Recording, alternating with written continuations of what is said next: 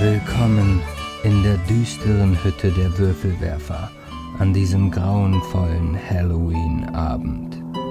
Hier beginnt die Geschichte des achten großen Wurfs, des monatlichen Podcasts der Würfelwerfer über ausgehöhlte Kürbisse, Hackebeile und Nebelschwaden bei Vollmond. Die Umrisse gar fürchterlicher Gestalten heben sich aus dem Nebel ab und schlürfen in Richtung unserer Truppe ahnungsloser Podcaster.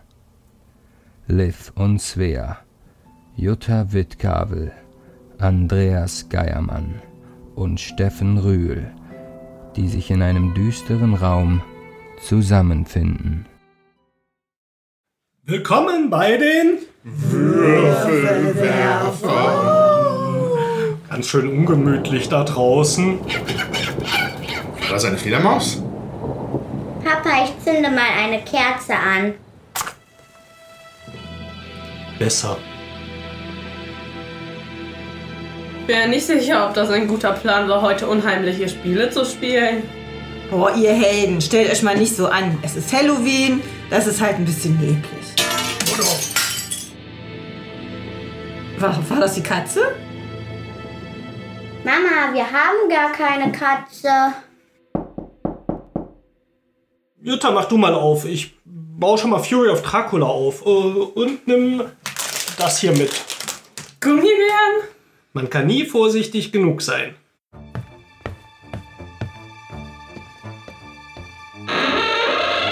Süßes oder saures? Ähm, ich hätte ein paar Gummibärchen.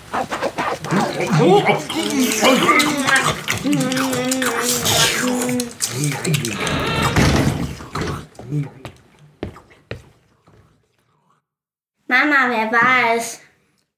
Ich glaube, es waren Kinder.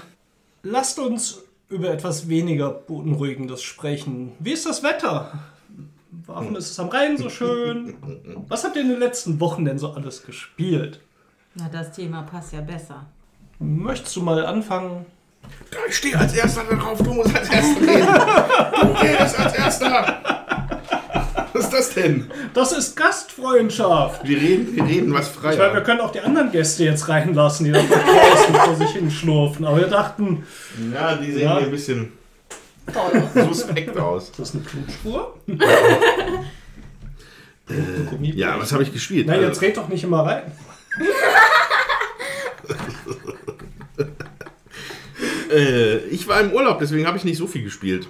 Ja, ich war ein bisschen in der Ferne und das mit meiner Freundin und da haben wir dann halt vor allem halt einfach nur ein paar Zweispielerspiele gespielt. Äh, Leute, die unsere Facebook-Seite verfolgen, haben auch die Wertungen gesehen für Seven Wonders zum Beispiel. Ja, Seven Wonders Duels. Duel? Ja. Äh, das, meine Freundin findet es nicht so super. Sie sagte immer, da fehlt noch ein bisschen was. Ich finde es einfach klasse. Ich, Deswegen kommt ja die Erweiterung jetzt in Essen. ja, da hat sie schon gesagt. Und freust du dich noch die Erweiterung? Yay! äh, ähm, ja, ja, irgendwas mit Göttern Ja. oder so, ne? Dass du Ja, dann ja. Götter irgendwie rumlaufen lassen kannst, super. Was fehlt dir denn so?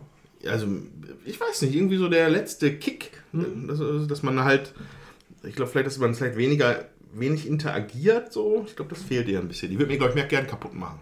Du musst dann Polis oder so spielen. Ja. Oder, Der X-Wing. oder Boxen. X-Wing in der Box. Nee, aber, aber ich finde halt Seven Wonders weiterhin super. Ich habe es jetzt schon x-mal gespielt.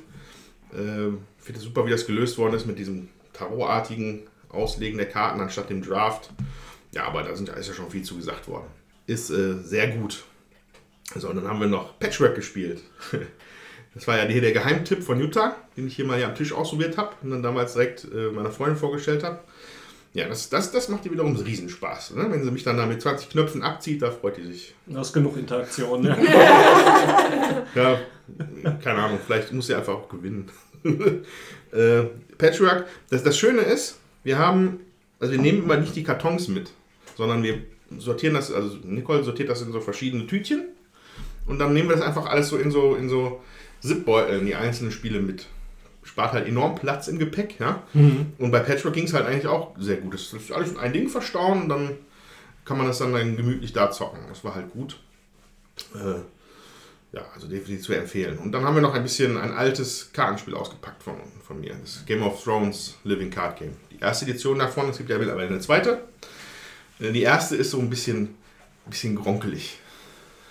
Also die Regeln sind ein bisschen komisch. Äh, zum, es gibt halt so eine spezielle Währung, mit der man bezahlt. Einfluss. So. Und da, das ist alles nicht richtig ausgearbeitet. Alles leider ein bisschen gronkelig. Deswegen ist auch alles rausgeflogen in der zweiten Edition. Aber ich habe halt damals investiert in die erste und deswegen muss ich jetzt nicht unbedingt die zweite. So mit Zusatzkarten und allem. Ja, ja, genau. Ich habe ich hab zumindest die größeren Boxen mir geholt von den Häusern. Äh, damit mein Lannister-Deck auch wunderschön ist. Nee, nicht. Ja, das ist immer, ein epische, eine, Nettes, ne? immer eine epische Auseinandersetzung zwischen, äh, weil meine Freundin ist eine große Hundefreundin, ja, und deswegen will sie immer nur Haus Stark spielen. Und ich habe dann immer meine Lannisters und dann, ja, sie freut sich dann nicht, wenn ich dann da irgendwelche Intrigen spinne und, naja, aber es sind halt Lannister, was soll ich machen?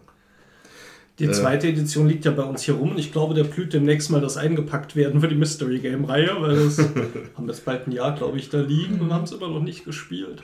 Ich fände es mal interessant, das Ja. zu sehen. Ja.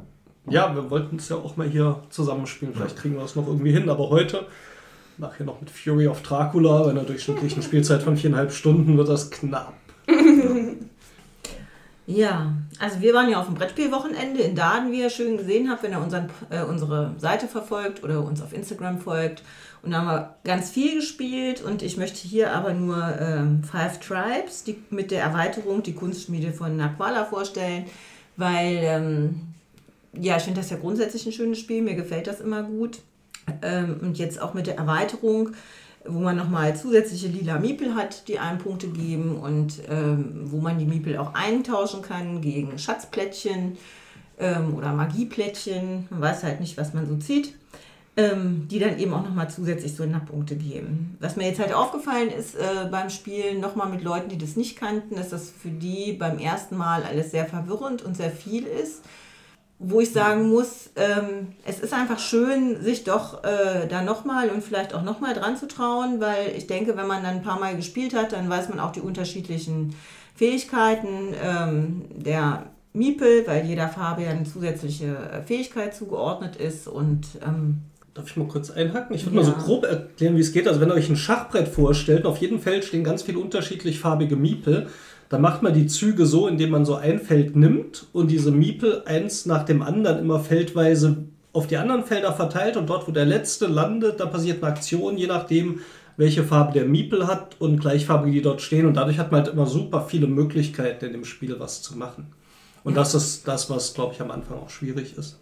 Dann Ja. zu durchdenken und zu durchblicken. Ja, wobei es eigentlich so ist, ähm, dass sich meistens immer eine Möglichkeit ergibt. Man weiß halt nicht genau, äh, was ist die beste. So, da muss man einfach mal nicht alles bis zum Ende durchgrübeln, sondern einfach mal kurz schnell entscheiden, das mache ich jetzt. Und ähm, dann auch mit dieser Entscheidung zufrieden sein. Es gibt halt relativ viele Möglichkeiten immer. Und äh, ja, wenn man es noch gar nicht gespielt hat, ist einfach gut, äh, sich viele unterschiedliche von diesen, da gibt es noch Karten, die man sammeln kann, am Rand äh, zu nehmen, dass man ein paar Gins hat zusätzlich und dass man eben möglichst viele von seinen Kamelen los wird. Und ja, das sollte ge- genügen, um zu gewinnen. Auf jeden Fall ist es ein interessantes Spiel. Wir haben jetzt keine ähm, Videoerklärung dazu, aber da gibt es bestimmt einige, wenn ihr euch das anschauen wollt. Das ist mein Lieblingsspiel. Ich spiele das super gerne, weil ich einfach finde, es ist sehr kurzweilig, es ändert sich dauernd was. Echt, das ist dein Lieblingsspiel? Dann müssen wir das auch mal spielen. Also ich kenne es nicht. Ich kenne ich habe immer ein Problem damit, es gibt ja so viele Züge und dann finde ich einen, der echt toll ist und dann überlege ich weiter, bis ich dran bin und dann weiß ich nicht mehr, welcher es war und dann fange ich wieder von vorne an. Und, ach, also wenn ihr kein gutes Kurzzeitgedächtnis habt, ey, das Ja. kann echt anstrengend sein. Aber es ist wirklich also, ist ein sehr schönes Spiel, aber es ist schon auch echt knackig. Da muss man schon sehr wach sein, was ich manchmal nicht so bin. Ja, was wir auch noch mal wieder gespielt haben, was wir schon echt lange nicht mehr gespielt haben, ist Blokus. Oh ja. Das ist so ein. Wir reden aber nicht über die erste Partie. Ja, wir waren bei meiner Patentante morgens früh und dann habe ich den Papa abgezockt. Das war nicht abgezockt, das war vernichtet. ja, also bei Blokus äh, geht es halt darum, seine, seine ähm, Steine sozusagen wegzubekommen. Die haben immer eine bestimmte Form. Vielleicht kennt ihr das von Tetris oder so. Und die äh, legt man dann halt auf so ein quadratisches Feld und die dürfen sich aber nur an den Ecken berühren. Außer halt, man darf, also man darf vom anderen Spieler auch die normalen Flächen so berühren, dass man dann nicht so da durchpuzzeln muss. Und das ist auch echt schön, ist auch schon, ich glaube, 2011 oder so ist das schon erschienen oder Ich glaube, das ist noch älter, ja. noch älter. Ja. Okay. Auf jeden Fall, das ist echt schön. Und vor allem die erste Partie war schön. Ja, das gibt es ja in zwei Varianten. Einmal als Vierspieler-Spiel und einmal als äh, Blocus äh, Duo, im Prinzip to go. Und man kann halt, ähm, wenn man diese Vierspieler-Variante hat, sich auch die Zweispieler-Variante runterladen, dann verkleinert man einfach das Feld. Das machen wir dann so, dass wir halt, das sind ja vier Farben normalerweise, dass wir eine Farbe nehmen, um das Feld äh, so ein bisschen abzugrenzen und spielen dann auf dem Vierspielerfeld halt auch schon mal gegen, äh, also zu zweit dann nur. Das geht auch wunderbar. Also was bei dem Spiel vielleicht am Anfang so ein bisschen abschreckend ist, für manche Leute ist es so alles aus Plastik gemacht. Ich glaube, ein Mattel-Spiel Ja. ist das. Ne? Ich weiß nicht, ob es jetzt auch noch bei Mattel ist, aber es jedenfalls her. Ähm, auch diese mm, Tetris-Steine, so, die sind so aus so einem durchsichtigen Plastik. Aber lasst euch davon nicht abschrecken. Das Spiel hat die super einfache Regel, nämlich du nimmst einen Stein, setzt ihn ein. Zu eigenen Steinen muss er, wie gesagt, über Eck benachbart sein. Andere Steine kann er berühren. Und du musst möglichst viele unterbringen. Das sind die ganzen Regeln. Und das entwickelt echt auch eine taktische Tiefe. Da kann man wirklich grübeln, wie man dann irgendwie, ja, wie man die ablocken kann, dass so ein bisschen Bereiche abtrennen kann. Also geht so ein bisschen um, wie nennt man das? Territories, ähm, Gebiete, die man irgendwie haben will. Und wer es nicht kennt, Blokus, B-L-O-K-U-S, ähm, schaut es euch mal an. Das ist ein ganz tolles Spiel, echt ein Klassiker. Und irgendwie finde ich es hier in Deutschland, aber höre ich selten, dass das jemand gespielt hat. Also Sp- viele Spieler kennen es vermutlich schon so, aber es könnte ruhig ein bisschen mehr Verbreitung noch vertragen. Also es eignet sich wunderbar auch für Familien. Wir haben das mit unseren schon gespielt, da waren die echt klein, die Liv war fünf. Ähm, die Svea hat das dann auch mit fünf schon gespielt, hat die gut hingekriegt. So, da ist vielleicht, haben die dann auch nicht ganz so den Überblick, aber ähm, ja, denen macht es auf jeden Fall Spaß, so die Plättchen auch zu legen. Damals hatte ich zumindest noch eine Chance. Ja, also man muss ja gucken, dass man halt seine ganzen Steine wegbekommt, aber irgendwann ist auch das Feld voll sozusagen. Also man kann nicht wirklich so alle wegbekommen, außer der äh, gegen Mitspieler ist so richtig doof. Danke. Du hattest doch Steine. Ups. Ich hatte auch noch Steine. Gerade noch die Kurve bekommen, was? Ja. Nein, ich, der Papa hatte noch, also man zählt dann halt bei den äh, Figuren immer die Kästchen, die sind halt sozusagen die größten in fünf Kästchen sozusagen unterteilt. Und der Papa hatte halt noch 40 Kästchen insgesamt übrig und ich hatte 12 übrig. Ja. Ja. Also wer dann die Hat sich extra aufgeschrieben. Nein, ich hab's mir gemerkt. Mhm. Ja, Genau. und dann, Gewinnen tut der, der Ja. halt mehr untergebracht hat. Ne? ja, also der die wenigsten übrig hat, ja. Genau, und da gibt es halt auch Steine von unterschiedlicher Größe. Fünfer gibt es, das sind die meisten. Dann gibt es ein paar Vierer, ein paar Dreier und es Ein gibt Zweier ein Zweier und ein Einser und die haben halt auch unterschiedliche ähm, ja, Figuren gerade um die Ecke und so. Ja, und das ist schon echt tricky. Ja, Ja, ich habe auch endlich mal wieder auf dem Brettspielwochenende und danach ein anderes schönes Spiel gespielt. Das ist Catacomben, auf Englisch Catacombs. Und das ist ein Dungeon Crawler. Man läuft mit seinen Helden durch einen Dungeon. Und man macht das aber als Schnipsspiel. Das heißt, jeder Held ist so eine Holzscheibe, die auf dem Spielplan liegt. Da sind auch so ein paar Hindernisse eingebaut und auch die Monster sind Holzscheiben und der Dungeon Master, der spielt die eine Seite und die Spieler die anderen, die Helden. Und man schnipst die. Und dann gibt es dann immer bestimmte Fähigkeiten. So, Zum Beispiel können manche Helden sich einmal bewegen. Wenn sie da was berühren, machen sie keinen Schaden. Und dann können sie nochmal sich bewegen. Und wenn sie dann jemanden treffen, machen sie einen Punkt Schaden.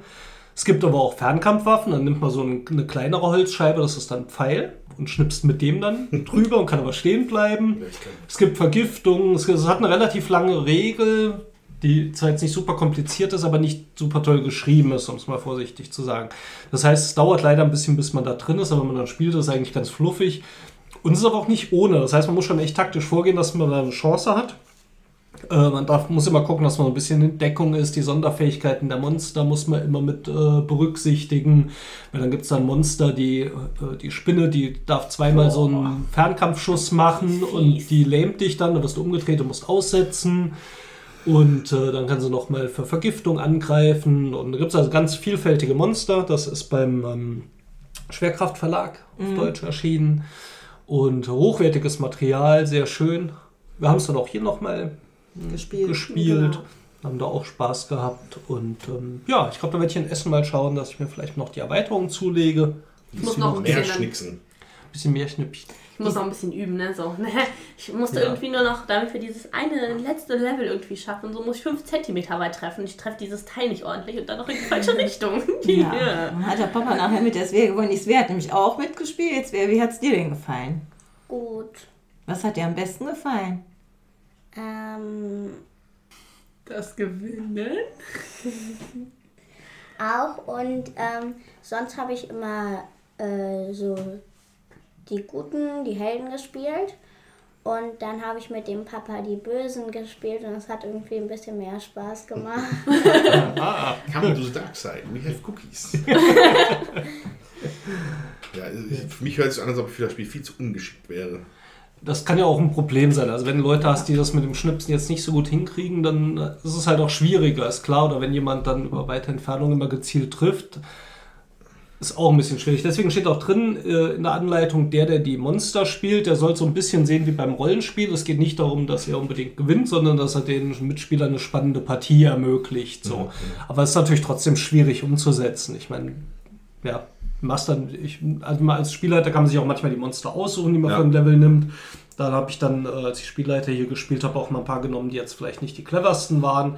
Aber es ist schon ein bisschen schwer, dann jetzt ja, halt schlechter zu spielen. Das macht ja dann auch keinen Sinn. Oh, ich schnickse jetzt mal einfach, oh, links daneben. Genau. Oh. Ja, also ich denke, man muss halt auch ähm, das Spiel ein bisschen besser kennen und auch öfter spielen, damit es ein bisschen schneller wird. Ähm, also weil wir haben halt auch die Bretter dann zwischen den unterschiedlichen Räumen gewechselt und das mir dauert das dann einfach immer zu lange. Der Aufbau ist halt, das zieht sich dann immer so, deswegen ich spiele das nicht so gerne. Also Schnipsen selber macht Spaß, aber da ist mir häufig zu viel Downtime einfach dabei. Ja, aber Dungeon Crawler, eine Wahnsinnsüberleitung. Für, ich habe ja doch noch was gespielt. Und zwar erst vorgestern. Ähm, vielleicht noch im, so als Nachtrag zu unserer XCOM-Folge. Äh, ich habe Descent gespielt mit der App. Also mit der Road to Legend App, wovon, wovon wir gesprochen haben. Das wollte ich ja unbedingt mal ausprobieren. Habe mir deswegen tatsächlich auch Descent besorgt. Och, wenn sich gerade anbietet. So, und dann, ja, dann war jetzt die Gelegenheit, wir waren zu viert. Äh, Normales Descent kann man ja zu fünf spielen, weil einer den, den Overlord macht. Äh, die App geht nur zu viert, weil die vier Leute sind halt die Helden. Weil der tolle Vorteil ist, dass die App halt den ganzen Rest übernimmt. So, ne? Dann konnte ich mir erst nicht drunter was vorstellen und dann äh, haben wir es mal ausprobiert und wir waren alle begeistert. Also wirklich Ja. toll. Ähm, meine Kumpels, die jetzt da, also die hatten mit Descent überhaupt noch nichts an der Backe, äh, die wollen jetzt die kom komplette Kampagne erstmal direkt durchziehen. also, da wird jetzt die nächsten Spieletage werden halt immer wohl Descent, mit Descent passieren. Ähm, aber die macht halt ein paar Sachen halt ziemlich cool, die App. Und zwar, äh, also, also das normale Descent, da wird das Spielbrett ja einfach mal komplett aufgebaut vorher. Ja. So.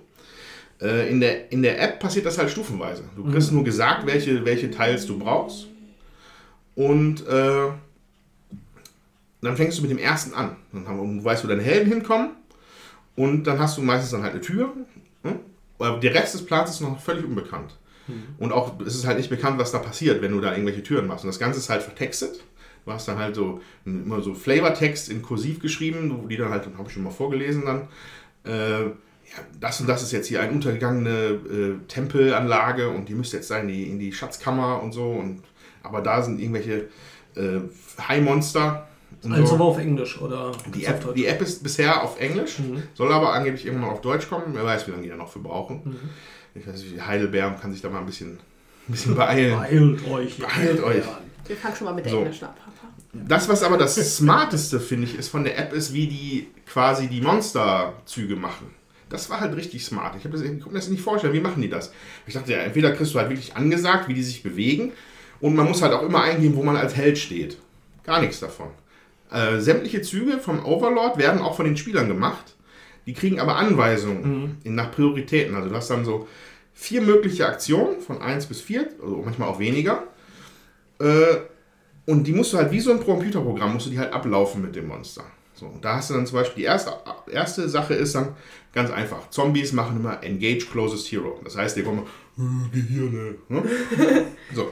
Dann gab es aber zum Beispiel auch sowas wie Goblin-Bogenschützen. Die haben sich mehr so wie, wie, wie äh, Plänkler verhandelt, ver- verhalten. Das heißt, die Anweisung war, dass sie sich mal bis an drei Felder ranbewegen, schießen und dann gucken wieder, dass sie möglichst weit wegkommen von den Helden. So, und, äh, und, das, und auch Spezialfähigkeiten von den Monstern werden halt in dieser Art von Programm abgefragt. So. Und wenn du halt die erste nicht erfüllen kannst, dann musst du gucken, dass du die zweite erfüllen kannst. Wenn du die nicht erfüllen kannst, musst du die nächste erfüllen. Wenn das alles nicht erfüllt werden kann, ist das Monster halt fertig. Ah, und ja, das hat okay. halt seine zwei Aktionen gemacht. Ja, Und das funktioniert wirklich erstaunlich gut. ja. Also da war eine, eine fantastische Szene, weil die kriegen dann auch noch äh, zu ihrer Aktivierung noch zusätzlich irgendeine Spezialfähigkeit wird da reingelost bei der App. Und dann war das toll, also das war bemerkenswert. Halt eine, so eine Gruppe Goblin Archer, also Goblin Bogenschützen sind dann aufgetaucht und wir denken so, ja, die husten wir jetzt da weg, ne? So, und dann war aber die erste Ansage von den Achso, also es, es, und diese Gruppen bei Descent bestehen immer aus Elite, also aus den Hauptmännern und so ein paar Minions, so, also so rote Figürchen und der Rest sind weiße Figuren. So, und als erstes aktivierten die Kleinen und die, die, Anleit die Anweisung war Engage äh, the Goblin äh, Elite. Also die mussten halt, die haben sich halt um ihren Typen rumgestellt ja. und blieben dann da. Und ich so, hä? Und dann war der Elite-Typ dran und dann war die Spezialregel, dass der für jeden Goblin, der um ihn rumsteht, in dieser Runde plus eins Schaden macht. Und dann hat er einfach den Pfeil aus der Hölle geschossen und einen von unseren Helden direkt umgemäht. Äh, und, und danach zieht sich der, der wieder zurück, der, der Elite-Typ. Der geht dann halt wieder weiter weg und aus der Reichweite. Und da dachte ich mir, das ist richtig, richtig smart gemacht. Ja. Also da so verschiedene Taktiken, die so ein Dungeon Master da vielleicht äh, benutzen würde, macht die App halt easy peasy selber. Und, äh, und das Ganze ist halt eingebettet in ein komplettes Kampagnenformat. Also du hast halt eine, eine Landkarte mit Städten und Dungeons. Äh, nachdem du das Abenteuer machst, gehst du in die Stadt, kaufst deine Ausrüstung und levelst deine Charaktere auf. Hast dann noch Zeit, Nebenmissionen zu machen, bis die nächste Story-Mission passiert. Und äh, ja, also eine richtig tolle Sache, muss man wirklich sagen. Gibt nur ein paar, also wie gesagt, Unterschiede zu der normalen Version sind halt, dass die Teils nach und nach erst aufgedeckt werden. Und ich meine, dass in der, im normalen Descent sind erst alle Helden dran und dann der Overlord. Ja, So. Bei Imperial Assault wurde es ja irgendwann geändert, dass sie Genau. abwechselnd sind. was auch echt schöner und flotter macht. Und das macht es auch jetzt in, des, in der Road to Legend App. Ja. Also das wird auch immer abwechselnd aktiviert, bis die Monster alle durch sind. Ja, wir haben auch noch ein Miniaturenspiel gespielt. Und zwar äh, von Warhammer auch. Silver Tower. Das ist echt cool. Also man startet halt in einem kleinen Raum und dann gibt es halt so Portale am Ende, so zwei oder so pro Raum meistens. Und da kommt dann ein neuer Raum hin, aber den sieht man erst gar nicht. Da muss man erst eine Aktion für machen, dass man den Raum erkundet sozusagen. Man muss auch die Monster so töten und so und das ist schon cool. Vor allem, das spielt sich auch flotter, als man so denkt. Ich weiß nicht, wie lange haben wir gespielt? Zweieinhalb Stunden oder so? Aber mir kam es nicht mal so lange vor. nicht so lang, nee. Auf jeden Fall, das ist schon echt cool und dann hat jeder Raum noch so eine Sonderfähigkeit. Das krasseste war am Anfang in der Regel irgendwie, da musstest du diesen Kartenstapel mischen und dann äh, legen sie jetzt äh, drei Karten raus, so zufällig. Die oberste Karte ist jetzt die, haben wir geguckt, das war wirklich die Karte. Und dann, jetzt sortieren sie jetzt noch irgendwie äh, fünf raus oder so. Die den übrig Typen? bleibende ist dann die. Um, das war die. Und so, was war das? Woher weiß das Spiel das? Passt gut zu Halloween. ja, also so ein richtiges Miniaturen-Kampfspiel, muss man schon sagen, aus dem Warhammer-Universum. Spielt äh, in diesem Age of Sigma, jetzt in, dieser, in diesem neuen Setting. Warhammer Light. Ja, ja, kann man gar nicht sagen, weil es halt wirklich jetzt nicht um Armeen geht, sondern um diese einzelnen Figuren. Nein, ja, ich bezog mich jetzt auf Age of Sigma. Ach so, Age of Sigma habe ich jetzt noch Thema. nicht probiert. Genau, da können wir irgendwann auch mal Ja. ein paar Stunden drüber sprechen. Und ähm, du hast auch so, ein, also würfelst auf so eine Bewegungstabelle, wo dann auch so Anweisungen steht für die Monster. Und die Geschichte ist eben, dass dieser äh, Chaosturm, der sich immer wieder verändert und dadurch wird auch begründet, warum dann immer andere Räume kommen. Und was sehr schön ist, es gibt noch so ein Abenteuerbuch dabei, wie so ein früheres Abenteuerbuch, wo dann steht, und jetzt lies mal Abschnitt 47 vor. Und dann liest du das. Ja, wobei du machst eher aus dem Spiel raus. Da steht jetzt nicht am Ende des Abschnitts, liest bei so und so weiter, sondern manchmal steht es auf Karten. Wenn du, wir kamen zum Beispiel in einen Raum, Endgegner und da stand eine Statue und da waren so zwei Lichtstrahlen, die auf die Wand zeigten und die konnte man im 90-Grad-Winkel dann drehen. Und da stand, wenn einer dieser Lichtstrahlen auf die Statue zeigt, dann lies Abschnitt so und so und bei dem zweiten lies Abschnitt so und so und dann kam der Endgegner raus und ähm, war sehr stimmungsvoll. Ja, Das sind gemacht. Also, also das sind halt glaube ich, so das Schema so ein bisschen von den ganzen Dungeon Crawlern im Endeffekt. Ne? Also Descent macht es halt auch. Äh, Imperial Assault macht es ja auch so. Mhm. Aber ich finde, das, das bereichert diese Spiele sehr, finde ich. Also ich finde das cool mit diesen speziellen Sachen, die passieren. Und besonders bei dem Spiel, das ist auch das erste Miniaturenspiel, wo wir dann noch die Miniaturen angefangen haben anzumalen. Und das macht auch echt Stimmt. Spaß. Da hast du so Mini-Pinsel einfach. Keine Ahnung, fünf Haare so und. Ja, ja das ist auf jeden Fall echt. Finger. Die waren aber nicht Ja. dabei, oder? Was? Waren die Die dabei? Nee, Nee. die Farben und Pinsel musst Ja. du dazu kaufen. Hätte ja sein können bei Games Workshop, ne? Dass sie Ja. Hier, nimm doch schon mal einen Pinsel. Guck mal, wie das ist, wenn du malst. Ja. Ich glaube, alle meine Farben sind eingetrocknet. Und man musste die auch zusammenkleben, die Figuren. Da muss- hatte man immer so ein Set, musste man mit einem Cut Cuttermesser, heißt das so? Musste man das dann so ausschneiden sozusagen. Und das hat- war äh, langwierig, das Kleben. So. Aber das Malen macht echt Spaß. Ja, die Hälfte haben wir jetzt. Schön, ja, da haben wir echt ein paar schöne Spiele auch gespielt und ich glaube, wir haben noch ganz viel, die haben wir jetzt nicht erwähnt. Aber Kommt demnächst. Wir spielen ja öfter.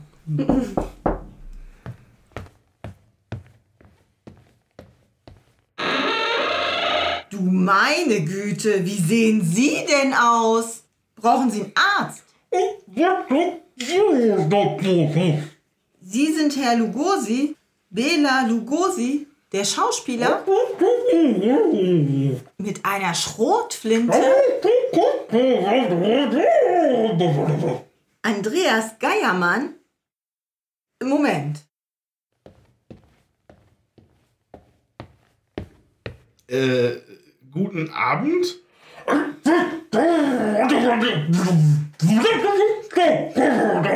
Aber, aber ich dachte, sie wäre auf Betäuben gestellt. Und, und, und es ging um die Vernichtung der großen Alten.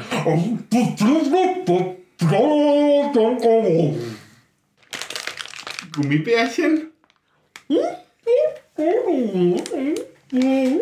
Ja, ja, ich, ich passe das nächste Mal auf. Entschuldigen Sie, Herr Lugosi. Ach, hier, nehmen Sie die ganze Tüte. Bis zum nächsten Mal. Der war ja ganz schön aufgebracht. Aber ein bisschen schwer zu verstehen. Deswegen hat er sicher so viele Stummfilme gemacht. Naja, er hatte aber auch ein Problem mit seinem Gesicht. Wollt ihr euch auch mal erschrecken? Habt aber keinen Bela Lugosi zur Hand? In dieser finsteren Nacht wollen wir euch unsere gruseligsten Spiele vorstellen. Svea, welches Spiel ist denn gar furchtbar? Monster by Neighbor. Was macht man denn beim Monster, My Neighbor? Ähm, man legt vier Karten raus. Also es gibt eine Wanted-Karte. Wer die Karte hat, spielt die aus. Und äh, es geht immer im Uhrzeigersinn. Und halt der rechte von einem fängt dann an. Also die Wanted-Karte bestimmt sozusagen den Startspieler. Ja. Und jeder Spieler hat nur vier Karten auf der Hand pro Runde. Ne? Das geht ja ganz flott, so eine Runde. Ja. Und was ist das Ziel? Ähm, also es gibt ein Monster und das Monster muss versuchen zu gewinnen. Es gibt auch noch eine Friend-Karte, die kann man vor sich ausspielen und dann ist man der Freund von dem Monster und gewinnt mit dem Monster oder verliert mit dem Monster. Und weil, also die, die halt kein Friend und nicht das Monster sind, die müssen versuchen, das Monster so zu fangen oder zu verraten. Und dann haben äh, die Guten halt gewonnen und das Monster hat verloren. Und der, der das Monster gefangen hat, also verraten hat, der bekommt zwei Punkte und die anderen alle einen Punkt. Außer das Monster. Und wann gewinnt das Monster? Ähm, äh, das kann man in der vierten Runde ausspielen. Genau, wenn man so als letzte Karte das Monster hat und spielt es dann aus, hat das Monster gewonnen und eventuell der Freund mit dem Monster. Und wenn man gezwungen wird, das äh, Monster abzuwerfen vor der vierten Runde, dann hat man üblicherweise verloren. Und spielt man nur eine Runde oder spielt man mehrere Runden? Ähm, man kann mehrere Runden spielen, aber man kann auch nur eine spielen. Und es gibt unterschiedliche Monster. Genau, die haben noch so Sonderfähigkeiten, ne, die Monster. Was sind denn die anderen Karten, die man so spielen kann? Was macht man denn da? Es gibt eine Hide-Karte, da ist so ein Teddybär im Bett. Damit kann das Monster sich schützen, aber man kann die auch abspielen und die hat dann keinen Effekt. Dann gibt es eine Rumor-Karte. Da zieht man eine Karte von dem rechts neben eins. Hm? Und ähm, dann gibt es noch die Hunter-Karte. Damit kann man sozusagen, also man kann dann sagen zum Beispiel, Jutta, du hast das Monster. Mit der Hide kann sie dann sagen Nein, muss die Hide aber nicht zeigen. Oder wenn sie es auch wirklich nicht hat, dann kann sie auch einfach Nein sagen. Und wenn sie es hat, muss die Karten hinlegen und ist gefangen. Genau. Und dann kriegt der, der das Monster dann gefangen hat, zwei Siegpunkte, die anderen auf seiner Seite immerhin noch einen. Äh, ja, und ich habe das Spiel ja gerade das erste Mal hier bei euch gespielt. Ich kannte das vorher nicht. Ich fand es wirklich lustig und kurzweilig, weil sich da halt so, so, so eine Deduktionsherausforderung dann bildet. So, ne? man, man muss immer so überlegen, okay, ich habe diese Handkarten. Durch diese ganzen Rumor-Karten und diese anderen Karten werden ja auch mal fleißig Ka- Karten hin und her getauscht. Und äh, da muss man halt irgendwie auf den Trichter kommen, wer denn nun das Monster ist. Und das war nicht ganz lustig. Wir haben die hässlichste Karte vergessen. Da gibt es diesen, äh, diesen grauenvollen, fetten Hund. Diesen wunderschönen Freund des Menschen, meinst du, mit dem ich dich vorhin als Monster entlarvt habe. Ja, den kann man, äh, den hat man auf der Hand und dann kann man den zu einem anderen spielen. Der muss dann eine andere Karte ablegen und die hat dann keinen Effekt. Und den Hund auf die Hand nehmen und wenn man dann nur noch eine Karte auf der Hand hat und, das, und man denkt, das ist das Monster, kann man den Hund einfach spielen. Und dann muss er zum Beispiel das Monster ablegen und hat verloren, Warum gefällt dir denn das Spiel so gut? weil es so kurz ist. Weil es Spaß macht. Ja. Ja. Das ist eine gute Kombination. Also Svea hat es ja manchmal schwer, weil wir so richtig lange Spiele spielen. Da hat sie nicht so viel Spaß dran.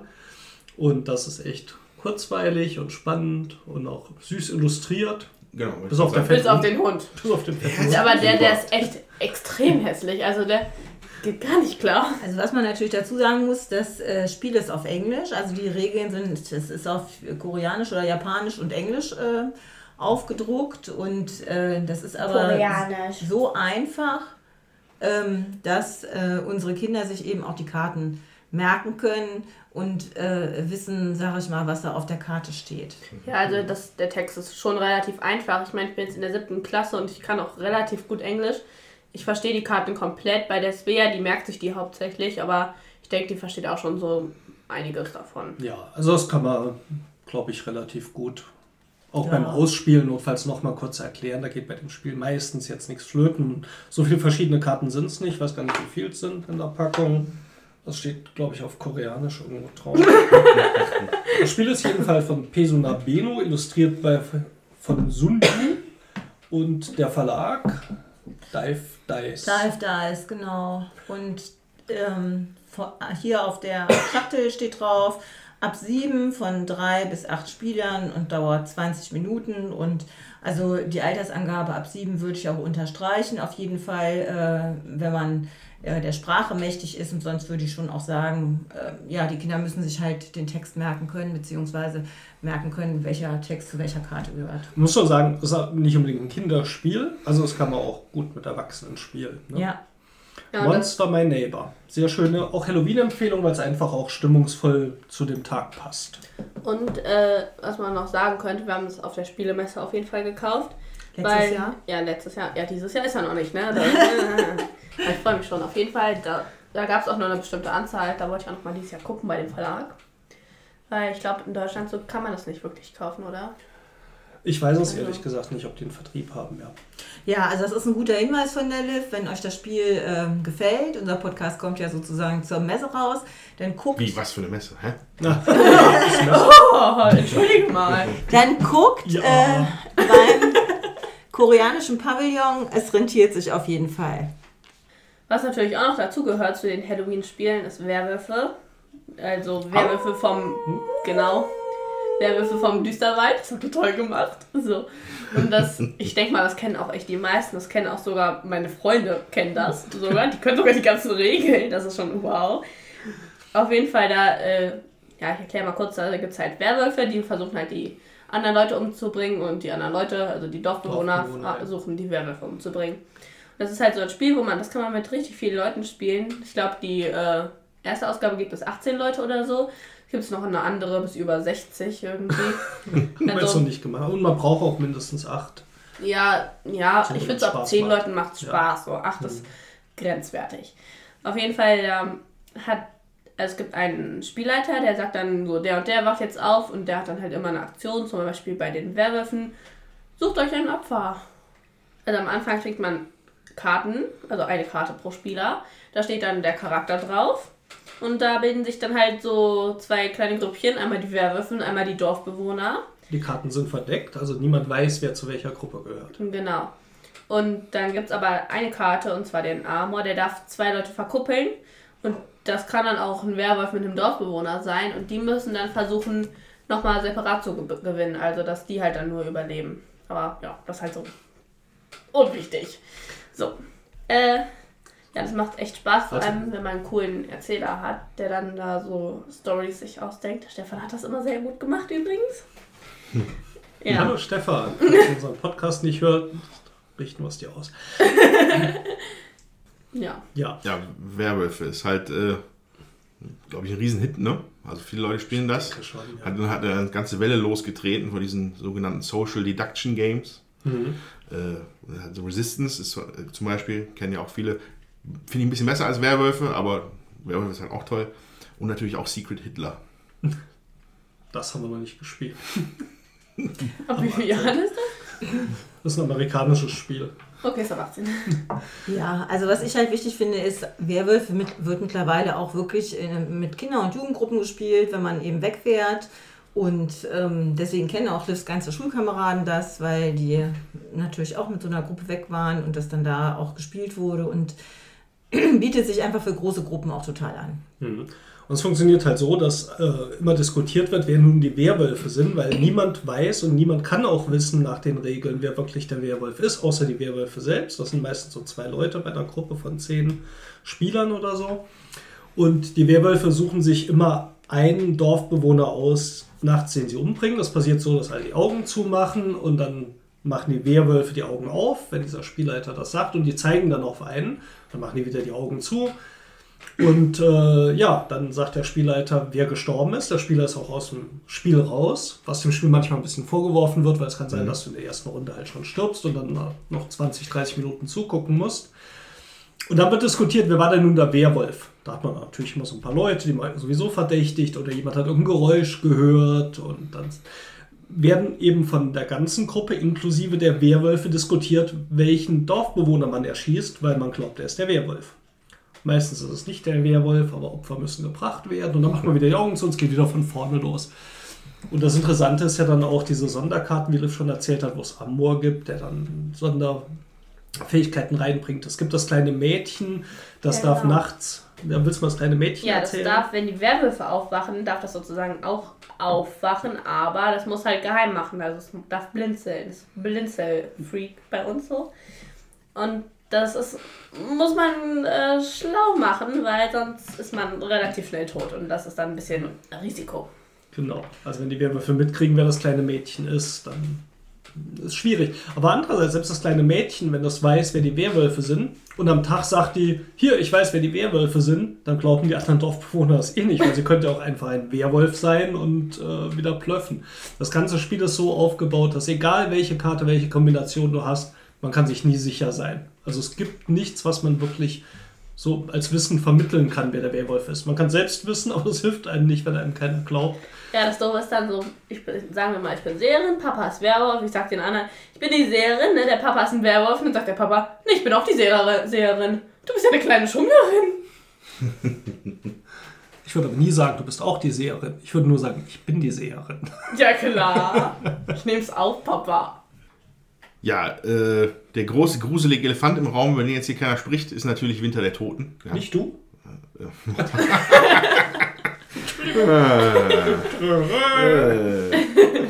äh, ja, Winter der Toten ist halt, aber ist natürlich auch die offensichtliche Wahl für einen Halloween-Podcast, äh, wo der Spieler da eine Gruppe von Überlebenden einer Kolonie hat und sie vor der Zombie-Plage und einem ganz fiesen Winter schützen muss. Äh, das ist ja eins der Lieblingsspiele von der Liv. Ne? Ja. Ja. Ich liebe das. Cool. Das ist das bekanntlich das Spiel mit dem fiesesten Würfel, den es geht, den man sich nur vorstellen kann. Dieser W12 mit diesem einen Zahn da drauf. Ja, du bist tot. Ja, da äh, wurde schon viel zu gesagt. Ich weiß nicht, so, haben wir dazu noch was zu sagen? Ja, es ist also fast kooperativ. Fast. Kommt auf die, auf, die, auf die Betrüger an. Ne? Ja, man muss zusammen eben überleben in dieser Ja. ähm, Kolonie. Man bekommt Karten, wo dann entweder drauf steht, man ist ein Verräter oder halt man ist ganz normal. Jeder hat so seine eigenen äh, Ziel, also seine Quest sozusagen, Zielaufgaben. Mhm. Und äh, ja, man muss halt überleben und der ein Nachbar, also ein Sitznachbar von einem, zieht immer, wenn man selbst am Zug ist, eine Karte und da steht ja immer drauf, wann die eintrifft. Und das ist dann immer so eine Story und dann so, man kann halt dann die, also dann gibt es halt so zwei Texte sozusagen zur Auswahl. Das heißt dann ja oder nein. Da kann man dann fragen, wollt ihr das machen oder wollt ihr es nicht machen? Dann bestimmen alle, die in der Kolonie gerade sind, das ist ein Ort, ob man das macht oder halt nicht. So. Und da kann man es dann halt entweder so machen, wie, wie ich gerade so vorgeschlagen habe, ja oder nein, oder man liest die Texte vor. Wir finden es halt immer witziger, dann einfach ja oder nein zu sagen, weil man dann nicht weiß, was los, also was passiert Was so. passiert? Mhm. Ja, genau. Und das, ich finde das echt cool, ja. Ja, und gewinnen tut man, glaube ich, indem man das persönliche Ziel und das Ja, Gesamtziel genau, ja. beides erreicht. Also, ne? Genau. Es sei denn, Ja, man ist ja. wirklich ein Verräter, das kann es auch geben, aber oft ist einfach so, man muss irgendwie das Kolonieziel erreichen Ja. und das Persönliche. Und das finde das find ich halt mega gut an dem Spiel, dass du. Du bist nicht der Verräter, musst aber trotzdem dein persönliches Ziel erreichen und allein dadurch fängst du an, dich verdächtig zu verhalten. Ja. Und das ist eine super Dynamik, die mir da sehr gut Das gefällt. Einzige, was mir nicht dran gefällt, ist der Weihnachtsmann, der Kaufhaus-Weihnachtsmann. ich finde den so doof. Den finden doch alle super. Wenn er stirbt, gibt es einen Moralbonus. das ist doch super. Ja, das stimmt. Äh, ja, also ne, von Playhead Games bin ein großer Fan. Was jetzt aber vielleicht interessant ist, ähm, im Ende Dezember wird jetzt dann äh, Winter der Toten, die lange Nacht rauskommen. Zumindest habe ich das gelesen bei der Spieleoffensive, was die Erweiterung sein wird. Ne? Und äh, die Geschichte ist ganz interessant davon. Die hatten halt erst überlegt, wie sie es, wie sie es erweitern und was sie erweitern und was sie machen. Jetzt haben sie so eine riesige Box fertig gemacht mit modularen Erweiterungen. Ah. Also hast halt vier, fünf verschiedene Aspekte, die du dem Spiel hinzufügen kannst oder nicht. Und zwei finde ich zum Beispiel persönlich sehr, sehr gut. Ähm, Habe ich gelesen.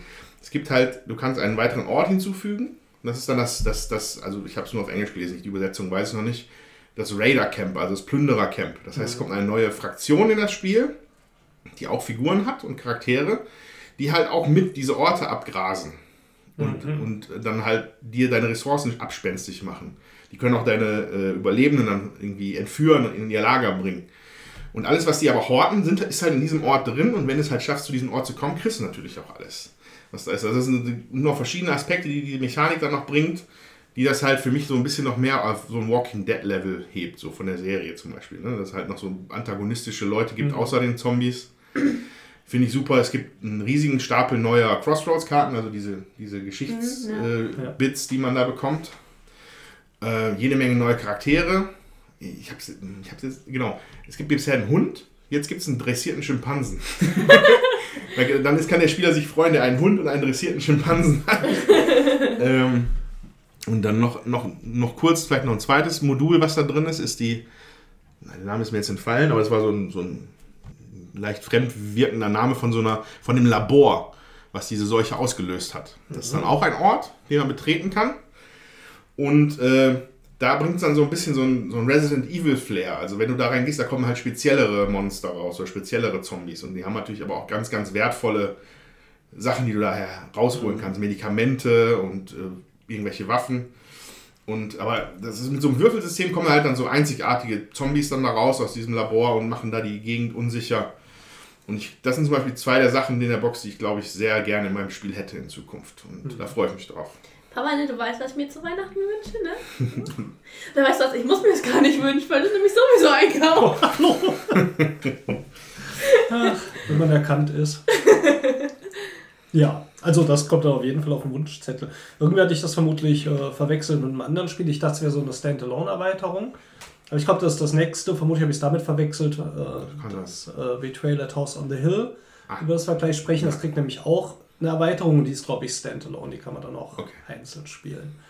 Ja, Winter der Toten. Ich finde es klasse. Es sind einfach tolle Situationen, die da entstehen. Ich erinnere mich auch bei so einer Karte, mein, also ich spielte so eine Frau und äh, mein Sohn war als Zombie in der Schule und da hat man irgendwie die Option, ihn zu erschießen oder nicht. Und da wir nie die, den Ausgang wirklich mitlesen, was passiert, ich sagte, okay, ich spiele jetzt mal Rollenspiel, ich erschieße ihn nicht. Und dann steht unten, du verlässt die Schule und hinter dir geht alles in Flammen auf, weil du hast die ganze Schule abgefackelt, was zufälligerweise eins unserer Ziele war. Wir mussten irgendwie alle Durchsuchenkarten von einem Ort wegbekommen. Das passierte dann dadurch. Und da hast du manchmal einfach so geile Effekte, wo du denkst, ah, Wir zünden es einfach an. Genau. Oder manchmal passiert halt auch was, wo du nicht wolltest. Du, natürlich fahre ich den Tanktruck mit dem ganzen Heizöl ins Lager. Und da in dem äh, Spiel Sound und äh, Lärm eine Rolle spielen, kam natürlich so eine ganze Horde Zombies mit dem Truck gleich hinterher, was man nicht unbedingt dann vorher wusste. Schönes Spiel. Jetzt hast du es aber verraten. Ja, die zwei Karten von 150. Entschuldigung, ähm, gespoilert. Machen wir nachher eine Spoilerwarnung davor. Ist raus. Ja, piep. piep. Das stimmt. Ja, aber dann können wir einfach auch direkt über Betrayal sprechen. Ja, Also, Betrayal at the House on- the Hill. So, leider kein deutscher Titel. weiß. Erster Fehler, komme ich später nochmal drauf zurück. Ähm, ist für mich irgendwie so, also Winter der Toten, klar, aber Betrayal at the House on the Hill ist quasi so der, der Horror-Trash, der mir halt so an Halloween gefällt. So äh, Frankenstein-Monster oder Werwölfe, die in einem Haus rumrennen. Und das ist halt als wunderbar in diesem, bei, bei Betrayal halt äh, eingebracht. Dann ist man, die Spieler sind halt eine Gruppe von, von einfach Individuen. Ne? Also die, haben halt verschiedene Fähigkeiten. Hm, Haben die, hatten die? Schon Ich glaube, verschiedene Werte haben sie. Werte vor allem, genau. Und dadurch können die verschiedene Sachen dann machen. Ähm, und die fangen einfach an, eine alte Villa zu erkunden. Mhm. Ähm, So Carcassonne-mäßig liegen am Anfang so die Eingangshalle und Genau. die Treppe aus. Ne? Genau. Und, äh, und während sie halt dieses Haus erforschen, ähm, treffen immer mehr Omen ein, so werden die genannt. Das heißt, da passiert irgendwas in diesem, in diesem, in diesem Raum. Und äh, immer wenn ein Omen passiert, äh, muss, muss der Spieler einen Omenwurf ablegen. Das heißt, man muss, glaube ich, mit. Das sind spezielle Würfel, ich glaube, von den zwei leere Seiten, eine 1 und eine 2 ist da nur drauf. Also Ja, sind ja. spezielle Würfel. Den muss man halt immer unter die Anzahl der erschienenen Omen würfeln, damit nicht die zweite Phase des Spiels passiert. Ne? Da kann man, da komme ich dann gleich drauf. Äh, nur noch mal zu dem Ent- Entdeckungspart des Spiels. Ich finde die Räumlichkeit von dem Spiel, also nicht, dass es jetzt eine Villa ist, sondern wie das halt gedacht ist, das Spielbrett, finde ich halt super. Du hast die Grund, die, die, das Erdgeschoss, du hast einen Keller und du hast eine, eine erste Etage. Und äh, auf diesen Ebenen bewegen sich die Fi- Figuren hin und her, auch wenn die halt alle auf, einer, auf einem Tisch liegen, aber ne, man geht dann auf ein anderes Feld, was da gebaut wird. Und da gibt es halt die, die wildesten Sachen, dass wenn man halt irgendwie einen Geheimgang findet, dann rutscht man automatisch in den Keller. Oder im Keller ist ein magischer Aufzug, bei dem man dann würfelt, der kommt dann auf irgendein Geschoss hoch. Und das hat dann viel Chaos gesorgt, für viel Chaos gesorgt in der Erkundungsphase. Und äh, also ich finde diese, diese Idee mit diesen eigentlich drei verschiedenen Spielbrettern, finde ich da sehr gelungen. Und man, wenn man einen neuen Raum betreten will, also wenn man einen verlässt, deckt man halt so wieder so ein Plättchen auf. Genau. Da steht auch immer drauf, äh, ob das Keller, Erdgeschoss und oder Obergeschoss sein kann. Dreht es um und dann sind eben diese Karten drauf, die Obenkarten, aber man findet halt auch Gegenstände und Mhm, manchmal auch genau. Leute, die mit dir mitkommen, wie der Verrückte mit der Axt oder sowas. Das war Ja, der kommt meistens hinter einem her nachher. Ja. äh, ja, genau. Ne? Du hast diesen Aspekt auch noch mit den Gegenständen. Und ja, äh, die zweite Phase des Spiels ist dann immer die, ich glaube, die nennt sich dann die Traitor-Phase. Das heißt, nach einer bestimmten Kombination von Omen, also das letzte Omen, was eingetreten ist, wo gewürfelt wurde und wo man dann den Wurf halt nicht geschafft hat, kombiniert mit dem Raum Raum. und ich Ja. glaube mit dem Charakter. Charakter, ja. Ich glaube, also eine Kombination der von. Charakter wird dann auch, ach ja doch, ja, Aus ja. einer, aus einer Kombination von mehreren, nee, ich glaube, es ist nur Raum und und Omen. Egal.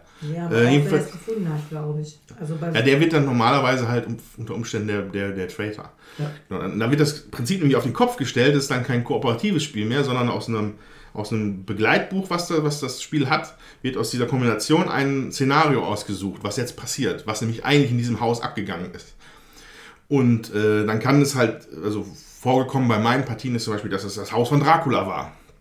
Und, auf, und der Jetzt müssen Traitor. wir wieder den Spoiler-Alarm machen. Spoiler-Alarm! Wenn er das nicht alles Ist ja hört, irgendwie macht er erst fünf weiter. Jahre alt, das Spiel. naja, äh, natürlich, Spoiler. Mhm. Ähm, dann musste halt, der Traitor hat versucht, ihn dann so Draculas Brautmäßig irgendwie halt zum, Le- also dann die Leute so lange aufzuhalten, dass er zum Leben erwachen kann. Und dann würde er als eigenes Monster mit durch das Haus rennen. Beim anderen Mal hat sich ein Spieler in den Werwolf verwandelt und hat uns verfolgt. Und dann beim dritten Mal, da mussten, da mussten wir Geister austreiben. Da, da, Mhm. Dann sind überall Geister in der Villa aufgetaucht und wir mussten die Gebeine von jemandem zu dem Friedhof bringen in dem Haus, damit das zur Ruhe gebettet werden kann.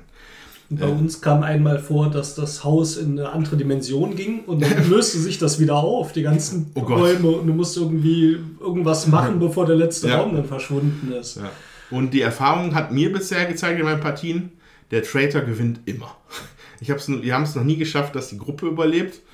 Äh, man geht einfach hoffnungslos unter im, im Zweikampf mit, mit Dracula oder mit irgendwelchen Werwölfen und man hat gar keine Chance. Was aber dann aber dazu führt, dass es halt auch entsprechend äh, spannend ist für alle. Ne? Also wir waren alle wunderbar involviert und engagiert, das zu spielen. Und dann, ja, dann, da weiß ich noch, da hatten wir so eine, so eine als Gegenstand so eine, so eine Spieluhr gefunden. Da haben wir versucht, mal den Werwolf mitzulähmen, haben wir ihm in den Weg gelegt und dann stand er da und hat sich die Spieluhr angeguckt. Äh. Dann mussten wir alle wieder hinten rumrennen und dann sind wir doch alle gefressen worden. Also Ja. wir haben auch in der Gruppe gewonnen, das weiß Ja? ich. Wir mussten Ja, auch so ein Ritual machen und so und das haben wir mal geschafft, ja. Wir Ja. leider nicht. Wir sind mal alle Ja. glorreich untergegangen. Vielleicht für unsere Gruppe sind die Schufte einfach, einfach viel zu böse. Das kann natürlich auch sein. Von Äh. diesen Szenarien muss man vielleicht sagen, sind glaube ich 50 Stück Ja, dabei. wahnsinnig viel. Durch diese Kombinatorik von, von den Auslösern kommt da halt, jedes Mal hat man eigentlich irgendwas Neues.